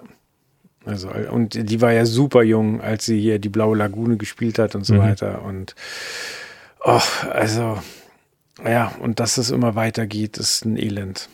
Ja. ich nutze die Gelegenheit jetzt und mache noch Werbung für einen anderen Oscar-Film. Und zwar gibt's einen Film, der heißt äh, Women Talking. Ich glaube auf Deutsch die Aussprache oder sowas. Ich weiß es nicht genau. Aber es tatsächlich, also jetzt gerade bei, deswegen muss ich dran denken, weil äh, wir reden über so einen Scheiß und alles, was ich mir denke, ist, ich hasse Männer. es mhm. ist einfach so. Aber nach dem Film, da war es auch ganz schlimm, denn im Endeffekt ist das auch so eine Art Kammerspiel. Es geht eigentlich nur darum, dass äh, Mädels, Frauen miteinander reden. Sie werden vor eine unmögliche Situation gestellt. Also im Endeffekt, es passieren unmögliche Dinge. Die sind in irgendeiner so einer Kolonie oder so. Ich will auch gar nicht zu viel spoilern, weil der Film hat mir, der ist mir richtig nahe gegangen und war richtig, richtig gut. Ähm, aber sie reden die ganze Zeit über Konsequenzen von toxischer Männlichkeit, von Missbrauchsfällen und von dem ganzen Scheiß und dass ihnen eigentlich keiner zuhört und was sie machen sollen. Also sie haben halt die Option bleiben, kämpfen oder einfach gehen und sie haben einen Tag Zeit und dann geht der ganze Film eigentlich um die Sichtweisen von verschiedenen Frauen und was es für Konsequenzen haben könnte und was sie tun könnten. Und das ist so gut umgesetzt, dass obwohl ich in der Oscar-Vorbereitung diesen Kriegsfilm gesehen habe, diesen drei Stunden lang, ist das wahrscheinlich der Film, der mich am zerstörtesten zurückgelassen hat. Und das Krasse ist, du siehst keine Szenen. Es passiert alles nur aufgrund von Erzählungen und aufgrund von den Szenen, die danach passiert sind. Aber das okay. ist sehr, ähm, sehr krass umgesetzt. Ähm, kann ich auch nur empfehlen. Aber ja, ist auch kein gute Laune Kino, muss es aber auch nicht sein und will es auch nicht sein. Glaubst du, das hätte uns vor vier Jahren auch so angefasst? Ja, oder lass sechs, sechs Jahre nehmen, quasi noch keine Tochter, noch keine Frau schwanger. Hm. Hm. Ich glaube schon. Also ich weiß, was du meinst. Und ich kann dir ganz ehrlich sagen, ja, es gibt in der Popkultur jetzt Szenen, die ich tatsächlich sogar wieder erlebt habe. Jetzt, also wir sprechen jetzt mal kurz über den Anfang von The Last of Us 1. Mhm. Da, ähm, da geht's um sowas, um Verlust. Mhm, ich weiß. Und genau, um, um Nachwuchs. Und ich weiß noch, dass mich das in der Videospielwelt damals schon gebrochen hat. Klar. Das, das geht nie spurlos an dir vorbei, da musst du kein Fall dafür sein. Aber als ich es jetzt als Serie nochmal gesehen habe und ich dachte, ich weiß, was passiert, sowas, das wird mich, also kalt lassen nicht, aber ich weiß ja jetzt, was kommt. Das wird mich nicht nochmal so erwischen. Das hat mich heftiger erwischt diesmal. Okay. Aber halt einfach, weil, äh, weil du jetzt näher dran bist an dieser Scheiße. Aber ja, auf der anderen Seite wünscht man sich natürlich jetzt aus noch einem Grund mehr, dass, dass es Frauen irgendwo möglich sein muss, äh, in Sicherheit zu sein auf dieser Welt. Absolut. Und ich muss sagen, ich äh, hinterfrage mehr und mehr mein, mein eigenes Verhalten, wobei ich nie äh, in einem, äh, in einem Status war, wo ich gesagt habe, so, boah, da habe ich mich eigentlich nicht korrekt verhalten, sondern das ist jetzt erst mit den Jahren gereift. Und ich glaube, also ich hoffe, aber ich, ich bin eigentlich überzeugt davon, dass damals die Gegenseite auch nicht groß offended war aber äh, einfach Dinge, die ich heute nicht mehr so machen würde. So, also Frauen zu sagen, dass, äh, dass ich auf jeden Fall versuchen werde, sie flach zu legen. So. Und ja. das, und die, ja. also quasi eine Gruppe von Frauen, die mich in alles mit einbezogen haben, so mich quasi gefriendzoned haben, so ja, nee, nee, beim Joel kannst du ruhig reden, so der ist harmlos und ich dann aufzeige und sage so nein, nein, nein, nein, nein, wenn ich die Gelegenheit habe, fick ich euch so. so. Ja, würde man heute wahrscheinlich nicht mehr machen. Ja, aber ich weiß noch, also eine ein einschneidendes Ding bei mir in meiner aufwachsenden Zeit, sag ich, keine Ahnung, war ich 14, 15, da äh, hat mir meine damalige Freundin wenn sie mich besucht hat, hat sie mir irgendwann mal erzählt, dass sie sich so unwohl fühlt, abends, sondern den Weg von der Bushaltestelle zu sich nach Hause zu gehen. Mhm. Und ich, super naiv und dumm, und Jungs halt in dem Alter, ey. Schrecklich. Aber ich habe halt dann, ich, ich habe sie dann gefragt, warum. So, ich, verstehe ich nicht. Und sie so, ja, das und das und keine Ahnung. Ich, ich war wenigstens, und also das muss ich sagen, äh, nett genug, dass ich gesagt habe, ja, dann begleite ich dich da halt immer. Aber, und das muss ich ganz ehrlich sagen, ich war genervt von der Tatsache. Mhm. Würde ich heute einfach, ey, heute würde ich mich am liebsten ohrfeigen dafür, weil es so verständlich ist und so vollkommen plausibel dargelegt. Aber in dem Moment dachte ich einfach nur so, oh, ja, mach ich halt, aber keine Ahnung. Ja, man, wir sind da wahrscheinlich einfach ein bisschen sowohl selbst älter geworden und erwachsener geworden, als auch mit der Zeit und mit den Geschehnissen mitgewachsen. Ja, aber ich glaube, es ist wichtig. Äh, ich habe letztens was Schönes ähm, gesehen. Da hat äh, jemand, der im Internet viel Hate bekommt, eine, eine weibliche Person, hat, äh, hat eine, eine Story gepostet, wo ihr jemand bei Instagram geschrieben hat, so, hey, es tut mir wirklich leid, was ich dir für Scheiße geschrieben habe. Ähm, ich schäme mich heute dafür ähm, und hoffe, dass du mir verzeihen kannst. Und sie hat mhm. geschrieben, hey, ich lese jetzt gar nicht durch, was du gemacht hast. Ähm, es hat mich sicher ordentlich äh, Nerven gekostet, aber ich scroll jetzt nicht wieder hoch. Ähm, danke, dass du dich entschuldigt hast. Es ist nie zu spät, sich zu entschuldigen. Ähm, cool. Schwamm drüber. So und ja, cool, cool, cool.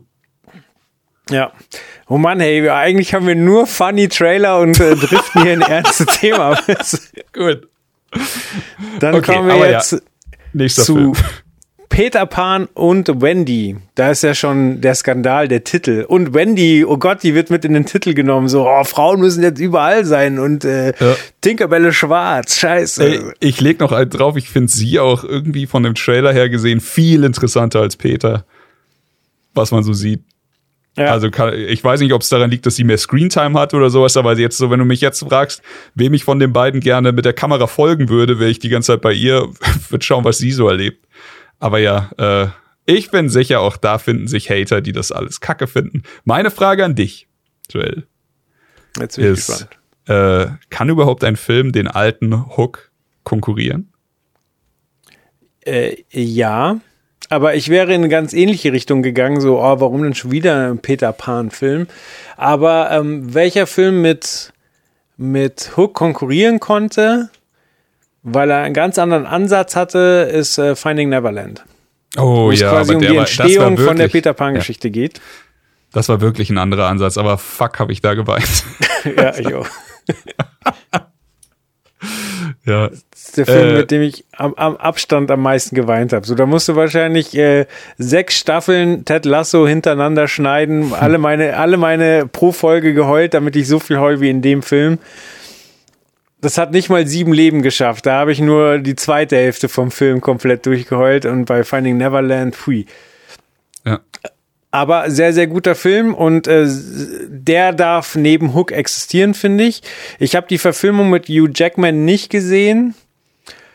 Boah. Und ach, ich bin da wirklich so, so, oh, schon wieder Peter Pan. Andererseits äh, schon wieder äh, neue Interpretation der Ninja Turtles, da bin ich fein mit. Das ist ganz komisch. So. Das stimmt da darf man einfach, ich glaube, dieses Oh schon wieder dürfen wir, müssen wir einfach streichen. So, wenn es dann, weil ich meine, das hatte ich auch schon mal erzählt, als ich den ersten, als ich das erste Mal davon gehört habe, dass Mad Max einen, mhm. einen neuen Teil kriegt damals, noch vor Fury Road, da war mein erster Gedanke, boah, schon wieder ein Mad Max? So, wie brauchen wir den jetzt? Und dann, jetzt ist es einer meiner absoluten liebsten Actionfilme aller Zeiten. So, ich glaube, wir sollten diese schon wieder Negativgedanken einfach streichen. Ja, ja. Und dann äh, kann ich sagen, ich hätte nicht erkannt, welcher Schauspieler Captain Hook, Captain Hook ist. Ja, gerade kam er im Trailer wieder vorbei. Ich, ich würde ihn einfach so nicht erkennen, aber ich habe nachgelesen, wer, wer ihn spielt. Warte, ich habe nicht nachgelesen, aber ich, ich krieg's hin. Ich muss nur, ich habe den Namen gerade nicht parat, aber das ist der Watson in den Robert Downey Jr. Aha. Dings, oder? Äh, nicht schlecht, nicht schlecht. Ah, wie heißt er denn? Jude Law. Krass. Nee, ich habe gesagt, das wäre zum Fick. Wer soll das sein? Ich habe nee. damals Hugh Jackman fast nicht erkannt. Ja. Ja, mit seiner Glatze, so das, äh, das äh, war für mich verwirrend. Aber trotzdem muss ich sagen, ähm, also Hook war ja schon ein Remake quasi von Peter Pan von von der Zeichentrickding. Das ist ja eigentlich so der erste erste Realverfilmungs äh, Disney-Film, wenn man so will. Mhm. Und ähm, ah, Robin Williams ist so toll, Dustin Hoffmann ist so toll und eben ja. dieser, diese, ähm, diese Jungs-Gang war halt so cool. Und da muss ich jetzt sagen, da hatte mich der Film halt, ähm, so hier die verlorenen Jungs. Ähm, Rufio. Ja. Und Mädchen, so, wo ich mir dachte, so, ja, fuck, ja, natürlich, so, warum, Viel warum cooler, denn ja. nicht auch Mädchen, so, was soll denn der Quatsch? Aber da, da spricht wahrscheinlich wirklich der Vater von zwei Töchtern aus mir, so, diese, diese also ich finde es auch nicht, nicht so erzwungen. Und ich finde es bei meiner Tochter ganz interessant, so dass, dass also ich habe auch so ein Mühe, bin ich gespannt, ob sich das halten wird oder wann das umkippt, aber so, wenn wir spielen, so, dann so, ja, pff, ich bin der Doktor und du bist die Mama und also dann bin ich die Mama, so, also die hat so gar kein Gefühl für Geschlechter, so die, Ja. äh, und äh, also ich bin der Bruder, so, bist du nicht die Schwester? Nein, ich bin der Bruder, so, okay.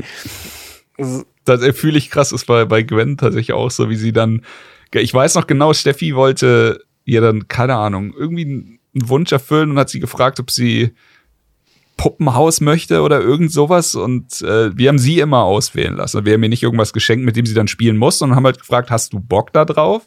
Und wenn nicht, dann nimm irgendwas anderes. Und sie so, nee, was willst du haben? Und dann hat sie sich eine Werkbank ausgesucht.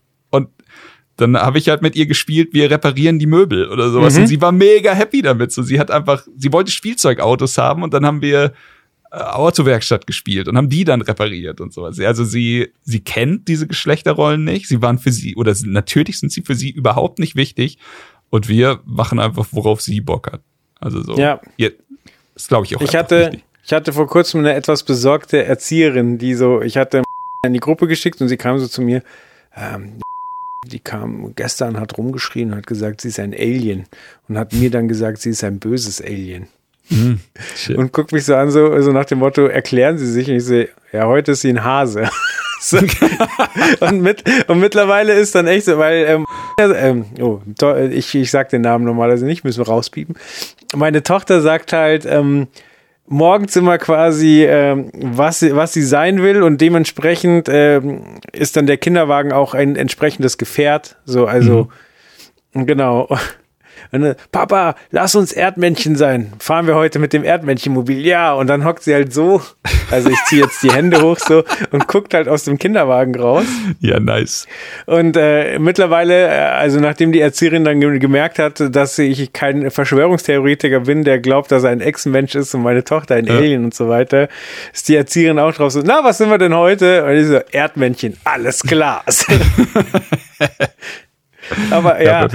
Da muss man halt auch eine dicke Haut haben. So, sie war an einem Tag Tiger und sie hat einfach nur Leute auf der Straße angebrüllt. So, Guten Ja. Morgen. Äh, Finde ich aber auch gut, da konsequent durchzugehen. Ich meine, das hat Bluey uns beigebracht und das äh, würde ich auch immer so weiter durchziehen. Ja. So Mal ist es für sein. dich unangenehm, mal für die Kleine, mal für alle ein Riesenspaß. Ja, äh, vor, äh, ich kann nicht aufhören, drüber zu reden. Ähm, vor zwei Tagen war es unangenehm. Sie hat äh, Nachbarn gesehen, die auch auf dem Weg zum Kindergarten waren und die hatten ordentlich Vorsprung. So, ja, Papa musste rennen, ich also mit dem Kinderwagen hingerannt und sie immer gerufen und gerufen. Die haben aber mit ihrer Mutter geredet und haben sie nicht äh, geredet, äh, ge Ge- gehört. gehört. Und dann waren wir direkt hinter ihnen und äh, dann sagen die Hallo und die Marlina schon wieder und meine Tochter so Hallo, verdammt nochmal. Und Da, da war ich so, so, oh, ich natürlich, so, Marlina, du sollst nicht fluchen, aber sie, sie halt 50 Mal, hallo, hallo, hallo, und sie ist halt nicht gehört und dann sagen die anderen, hallo, ja, hallo, verdammt nochmal. Mag ich. Gut. Gut. Okay. Also, merkt ihr, du hast äh, 28.04. dreimal. Peter Pan und Wendy beim Streaming. Ja. Wie, wie, wie stehst du zu Peter Pan-Verfilmungen?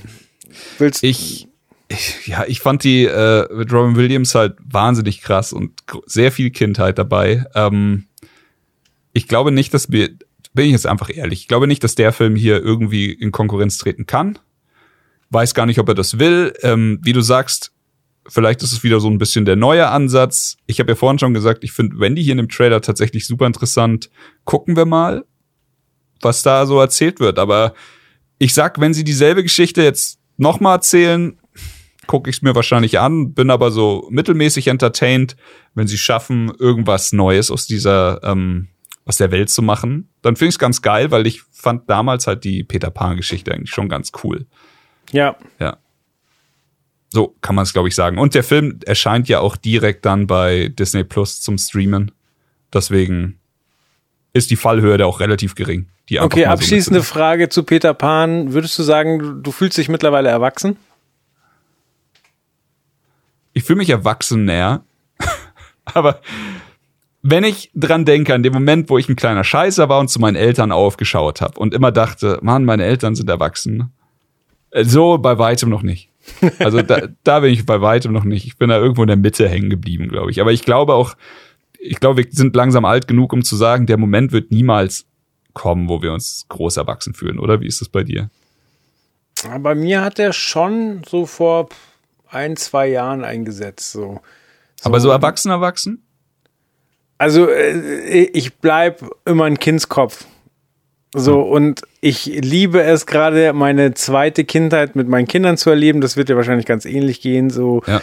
dass plötzlich, also äh, nochmal die Welt mit ihnen zu entdecken und plötzlich ist ein Hügel wieder spannend und du weißt nicht, was Komplett. in der Ecke ist und du musst dich anschleichen so. Das macht mir Todespaß. Ich liebe das.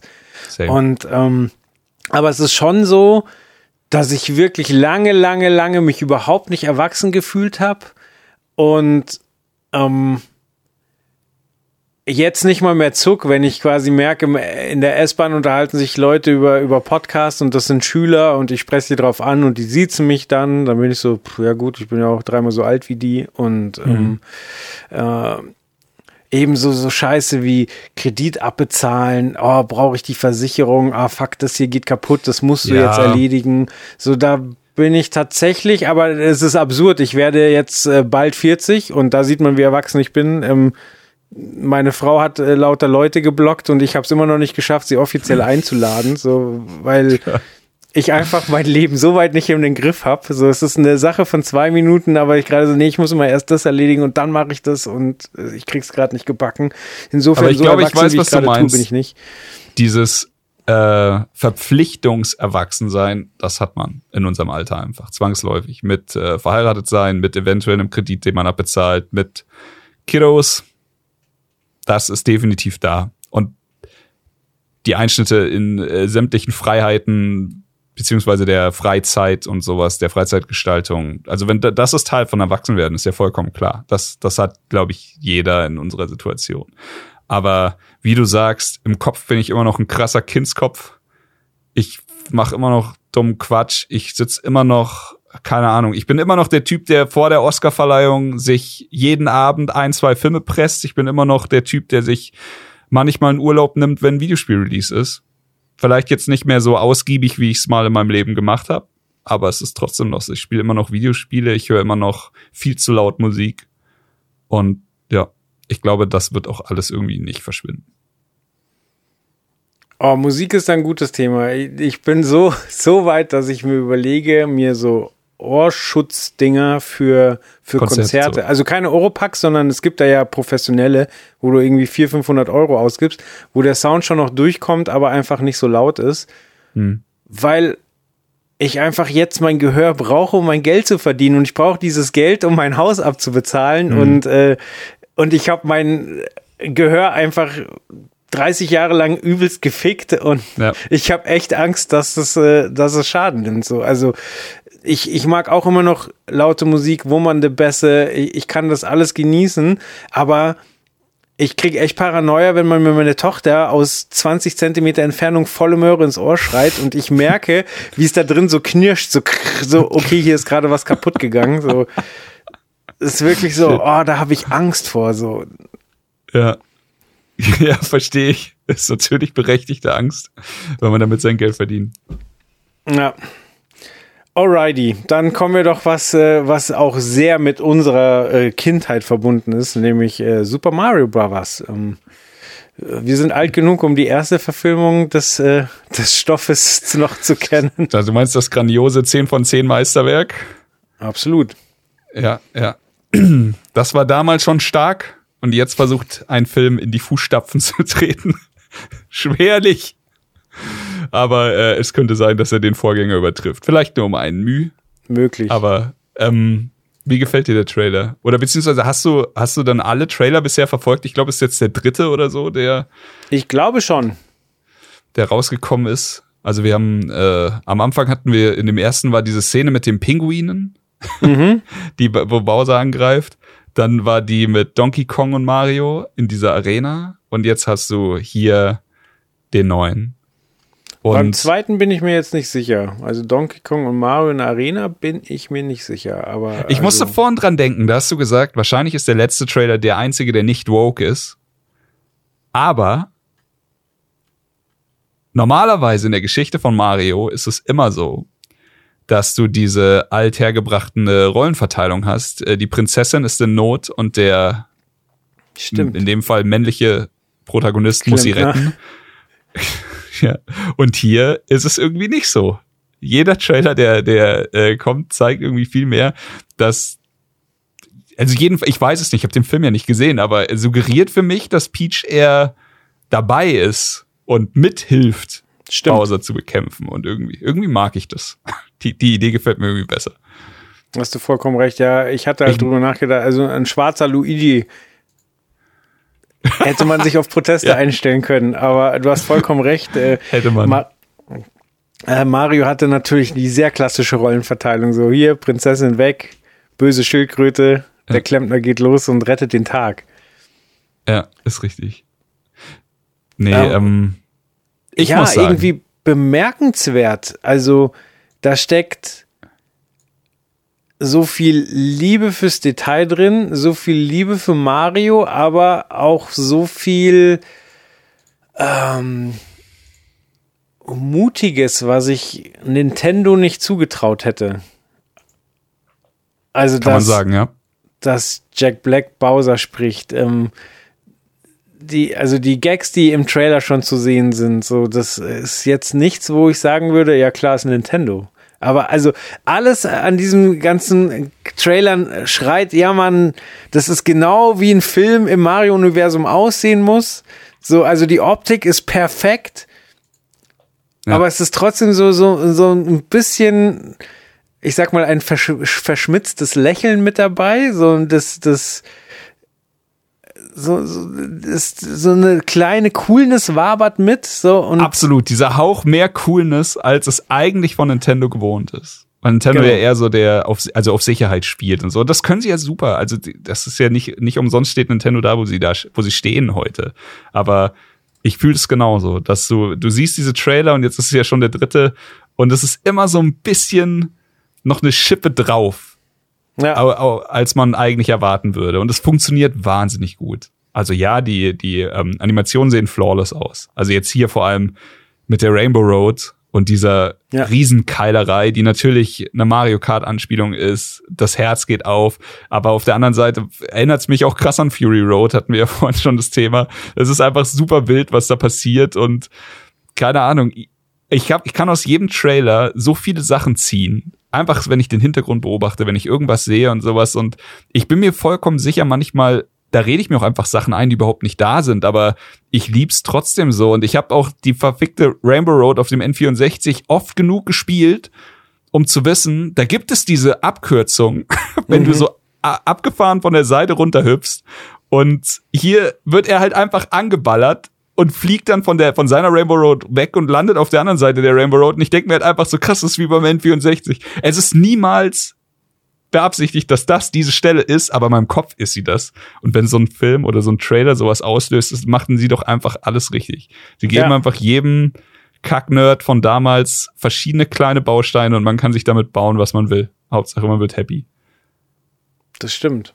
Aber also ich weiß nicht, wer da welche richtigen Knöpfe gedrückt hat. So, also, weil wir haben ja gerade über den, den ersten Mario-Film gesprochen, der ja über die Jahre gewachsen ja. ist, sagen wir es mal so. Also.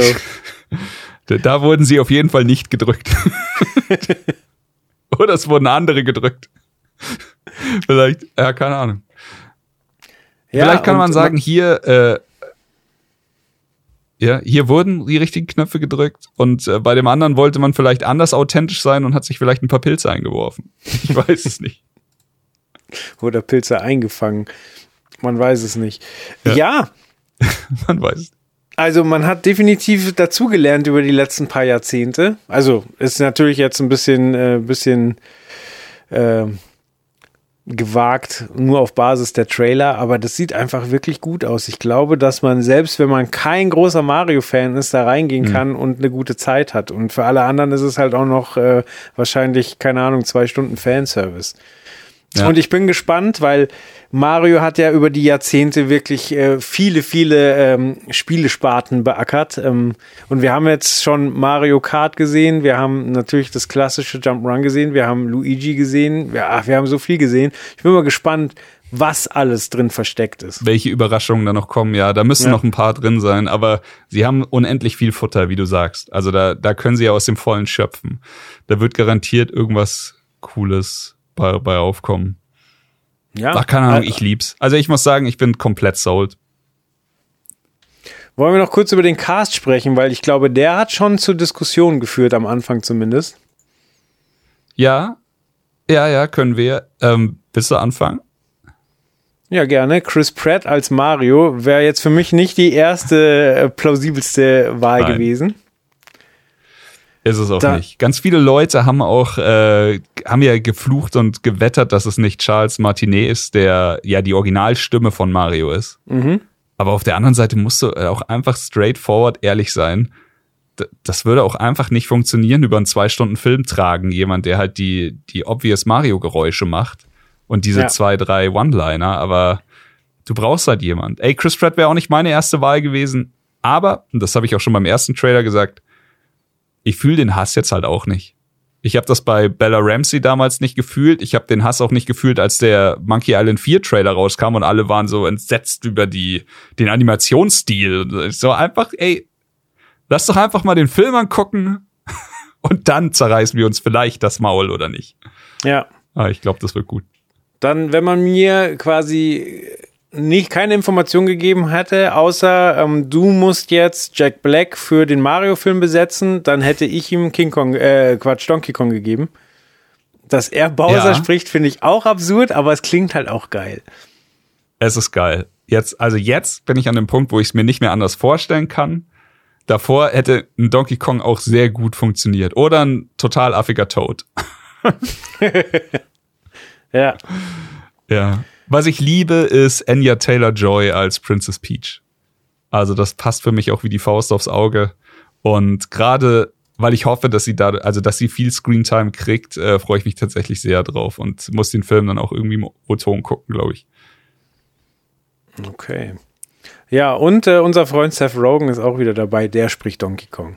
Auch wieder am Start. Passt aber gut, glaube ich. Ja ihn als Donkey Kong. Charlie Day äh, aus Always Sunny in Philadelphia zum Beispiel spielt, er spricht Luigi, finde ich auch sau cool. Mag den sehr gerne.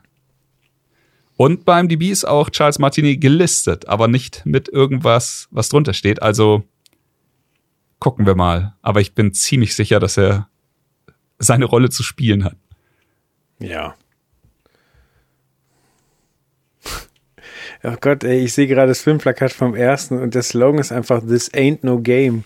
So, da ist man jetzt so wirklich komplett auf einem anderen Pfad. So, so. Das sieht alles nach Spiel aus und nach Mario und nach dieser Welt. So. Und damals so, oh, ja. wir bringen Mario-Film raus. This ain't no game. Verstehst du? So. Das Beste an dem Mario-Film ist, dass wir rausgefunden haben, wie Mario mit Nachnamen heißt. Der gute Mario Mario und Luigi Mario. Ach ja. Und ich glaube, das war, also kann man hier, wenn wir uns, also sind wir uns alle einig, das war die Rolle, die Dennis Hopper zu internationalem Erfolg verholfen hat. Ja, äh, weit unterschätzt, absolut. Aber ja. ähm, ich verstehe, dass Nintendo jetzt nachgelegt hat, weil man kann ja unmöglich auf sich sitzen lassen, dass äh, Sonic tatsächlich die besseren Filme hat. Aus dem Blickwinkel habe ich es noch gar nicht gesehen, aber ich gebe dir vollkommen recht. Ja, Wäre jetzt meine letzte Frage bei dem Franchise, bei dem Film für dich, wäre, ähm, wenn Jim Carrey in dem Mario-Film gecastet worden wäre, wen hätte er gespielt? Den, den Höllenhund. ja, ja wäre gut. Oder so einen abgefahrenen Baby Bowser. Ach, Jim Carrey.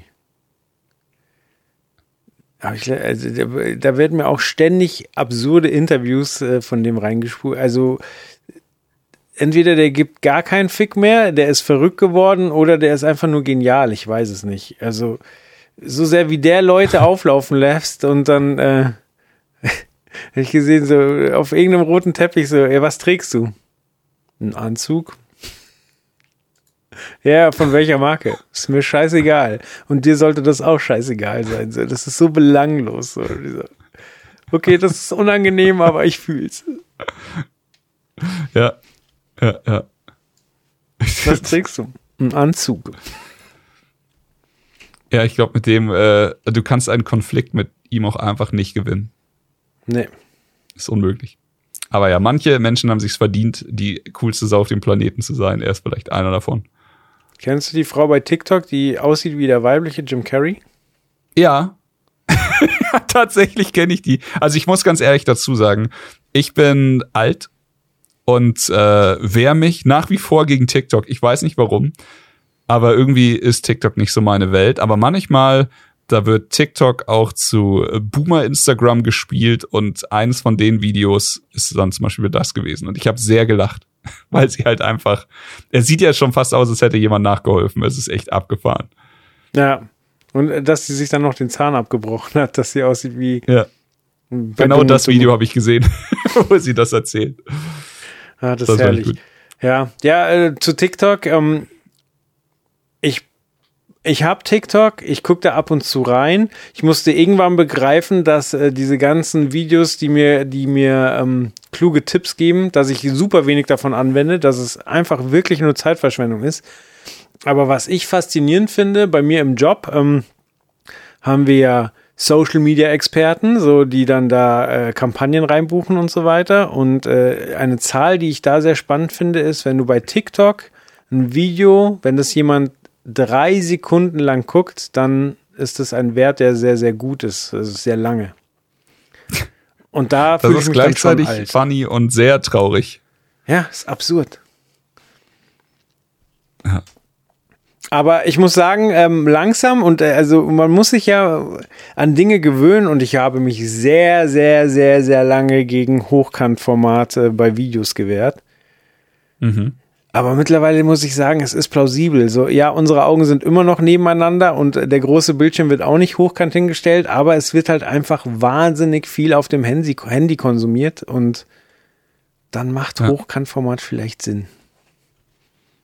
Ja, das stimmt. Ähm, ach, keine Ahnung. Ich glaube auch, dass TikTok hier seine Reize hat und das alles. Am Ende des Tages bin ich aber auch ein faules Schwein und es landet sowieso alles einen Tag später bei Instagram und deswegen sehe ich da noch keinen. Also keine Ahnung, mein, mein TikTok-Business ist, ich mache TikTok auf, einmal im Monat oder einmal alle zwei Wochen und dann habe ich von meiner Frau 200 weitergeleitete Nachrichten. Die gucke ich mir dann alle an, lach mich schlapp und ähm, ja, dann mache ich wieder zu und das repeate ich dann alle zwei Wochen. Ja, ist bei mir ähnlich und meine Frau hat so wenig Bock auf den TikTok-Account. Also sie ist wirklich nur am Konsumieren, dass wenn ich von ihr Nachrichten habe, habe ich äh, Nachrichten von User 216. Die hat sich nicht mal einen Namen gegeben. Die heißt einfach User mit einer random Nummer. Geil. Das ist kein Fick geben. Ja. Das ist gut. Aber was ich, und damit schließe ich das Thema dann auch gleich ab, ähm, was ich daran also egal ob Instagram oder TikTok oder Snapchat oder wie sie alle heißen, was ich daran wahnsinnig faszinierend finde, ist, dass einfach sehr, sehr junge Personen schon wahnsinniges Gefühl für Timing und für Schnitt entwickeln. Also was das Leute stimmt. teilweise an absurden Schnittfeuerwerken aus ihrem Handy rausballern, wo ja. ich mir am Rechner die Finger brechen würde, muss ich sagen, das ist also eine geile Entwicklung, weil äh, also ich bin generell davon überzeugt, dass ähm, generell was Design und Ästhetik angeht, äh, wir in den letzten 15 Jahren, 20 Jahren einfach mit mit Durchsetzung des Internets einen wahnsinnigen Sprung gemacht haben. Also wenn man sich anguckt, mit welchen Klamotten unsere Eltern noch unterwegs waren und was, wenn du einfach in eine deutsche Großstadt gegangen bist, äh, wie beschissen die Leute aussahen. Das mag in Italien anders gewesen sein, aber so die generelle mhm. Wahrnehmung von Ästhetik und es ist auch wahnsinnig dumm, weil eigentlich ist es völlig egal, wie jemand aussieht, so, aber dieses generellen Gefühl für Design zu haben und für Ästhetik und für Timing und für Schnitt ist wahnsinnig nutzlos, aber ich finde es trotzdem wahnsinnig geil, dass jetzt so ein großer Teil der Menschen einfach ein Gefühl dafür hat, weil es früher einfach absolut nicht so war. Ja. Man hat mehr Vorlagen, die, die man sich abgucken kann. So ein bisschen.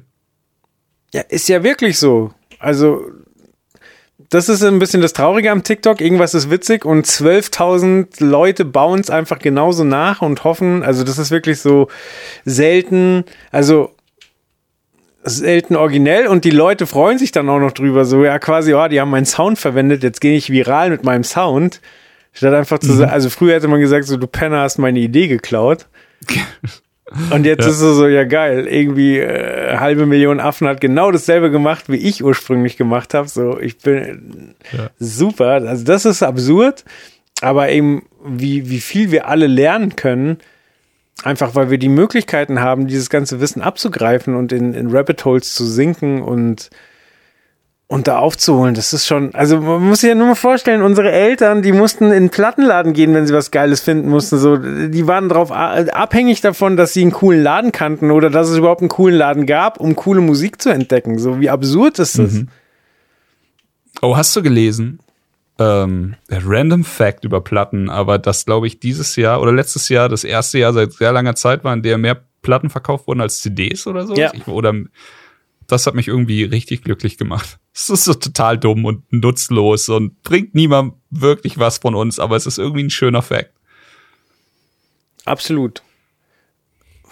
Ich versuche es mir zu erklären. Also ich bin wirklich gespannt, ob die CD irgendwann zurückkommt, weil also wenn ich mir gerade eine CD vorstelle, ist es halt auch so derbe unsexy, so das kleine Booklet, ja. die Plastikscheibe, die verkratzt. Aber es war ja mal essentiell und ja, aber damals hast du es irgendwie gebraucht und heute brauchst du es nicht mehr, weil dieses, es muss kleiner sein, es muss viel Daten draufpassen, so ist Bullshit. Du hast halt acht Milliarden CDs auf deinem scheiß iPhone und kannst dann im Endeffekt eh noch alles andere, was du nicht drauf hast, streamen. Aber die Vinyl ist halt was für Sammler. Und das geht nicht. Das ist zeitlos. Das stimmt. Die CD kannst du wegschmeißen. Ja. Auf jeden Fall cool. Hat mich gefreut, dass ich das gelesen habe. Ja. Ja, und ich glaube, damit können wir, können wir auch langsam den Deckel drauf machen, bevor wir jetzt hier uns weiter in die Depression der alten Männer ja. reinreden. Ähm, Alte was? weiße Männer erklären euch, wie, wie Vinyl und TikTok funktionieren. Schreiben wir als fünften Trailer hinten noch drauf aufs Cover. Ja, ja ähm, was war heute dein, dein favorisierter Trailer? Mm. Super schwer für mich. Man muss sagen, du hast die Trailer ja auch rausgesucht. Danke dafür im Übrigen. ja, gern, gern. Äh, sehr super schwer, weil ich sehr viel Liebe für den Mario-Trailer hab. Natürlich, hatte ich auch gesagt, aber. Mir hat mal jemand gesagt, alles, was vor einem Aber steht, kannst du die Tonne kloppen. Ähm, es ist Schön. der Turtles-Trailer, weil ich, weil es einfach der dritte Mario-Trailer ist und ich jetzt quasi, also den Trick zum dritten Mal sehe, funktioniert immer noch für mich, ist immer noch geil, aber der Turtles-Trailer kam überraschender und ist frischer, neuer. Der Turtles-Trailer gewinnt bei mir. Wie ist es bei dir? Also bevor du gestartet hast, wäre bei mir auch Safe Turtles auf 1 gewesen, bleibt auch auf 1, weil ich es am interessantesten finde ähm, und vielversprechend aber ich gehe bei Platz 2 auf Ariel, weil da gab es vorher auch schon Material, aber das ist jetzt der Trailer, der es mir verkauft hat, wo ich sage, okay, das kann was werden, ich bin neugierig, will ich sehen. Cool. Cool, cool, cool. Ja, dann würde ich sagen, machen wir den Sack zu Mama, ja, ich kann noch nicht viel länger stehen. So, ich hatte eigentlich den Plan, so in der Hälfte vom Podcast dann runterzufahren und mich hinzusetzen, aber ähm, habe ich nicht gemacht. Jetzt ist eine Stunde 46 und ich stehe hier immer noch. Reicht jetzt. Nice. Chris, äh, danke fürs äh, Zeitnehmen, danke fürs Quatschen. Es war mir ähm, ein, ein, eine innere Bundesgartenschau. ja, sehr gerne. Äh, danke dir auch. Hat mir sehr viel Spaß gemacht. Und Grüße an die anderen beiden Nasen. Beim nächsten Mal wahrscheinlich wieder mit mehr. Mehr oder weniger. Gut, macht's gut. Bis bald. Tschüss. Reingehauen. Das war Trailerschnack. Bis zur nächsten Ausgabe.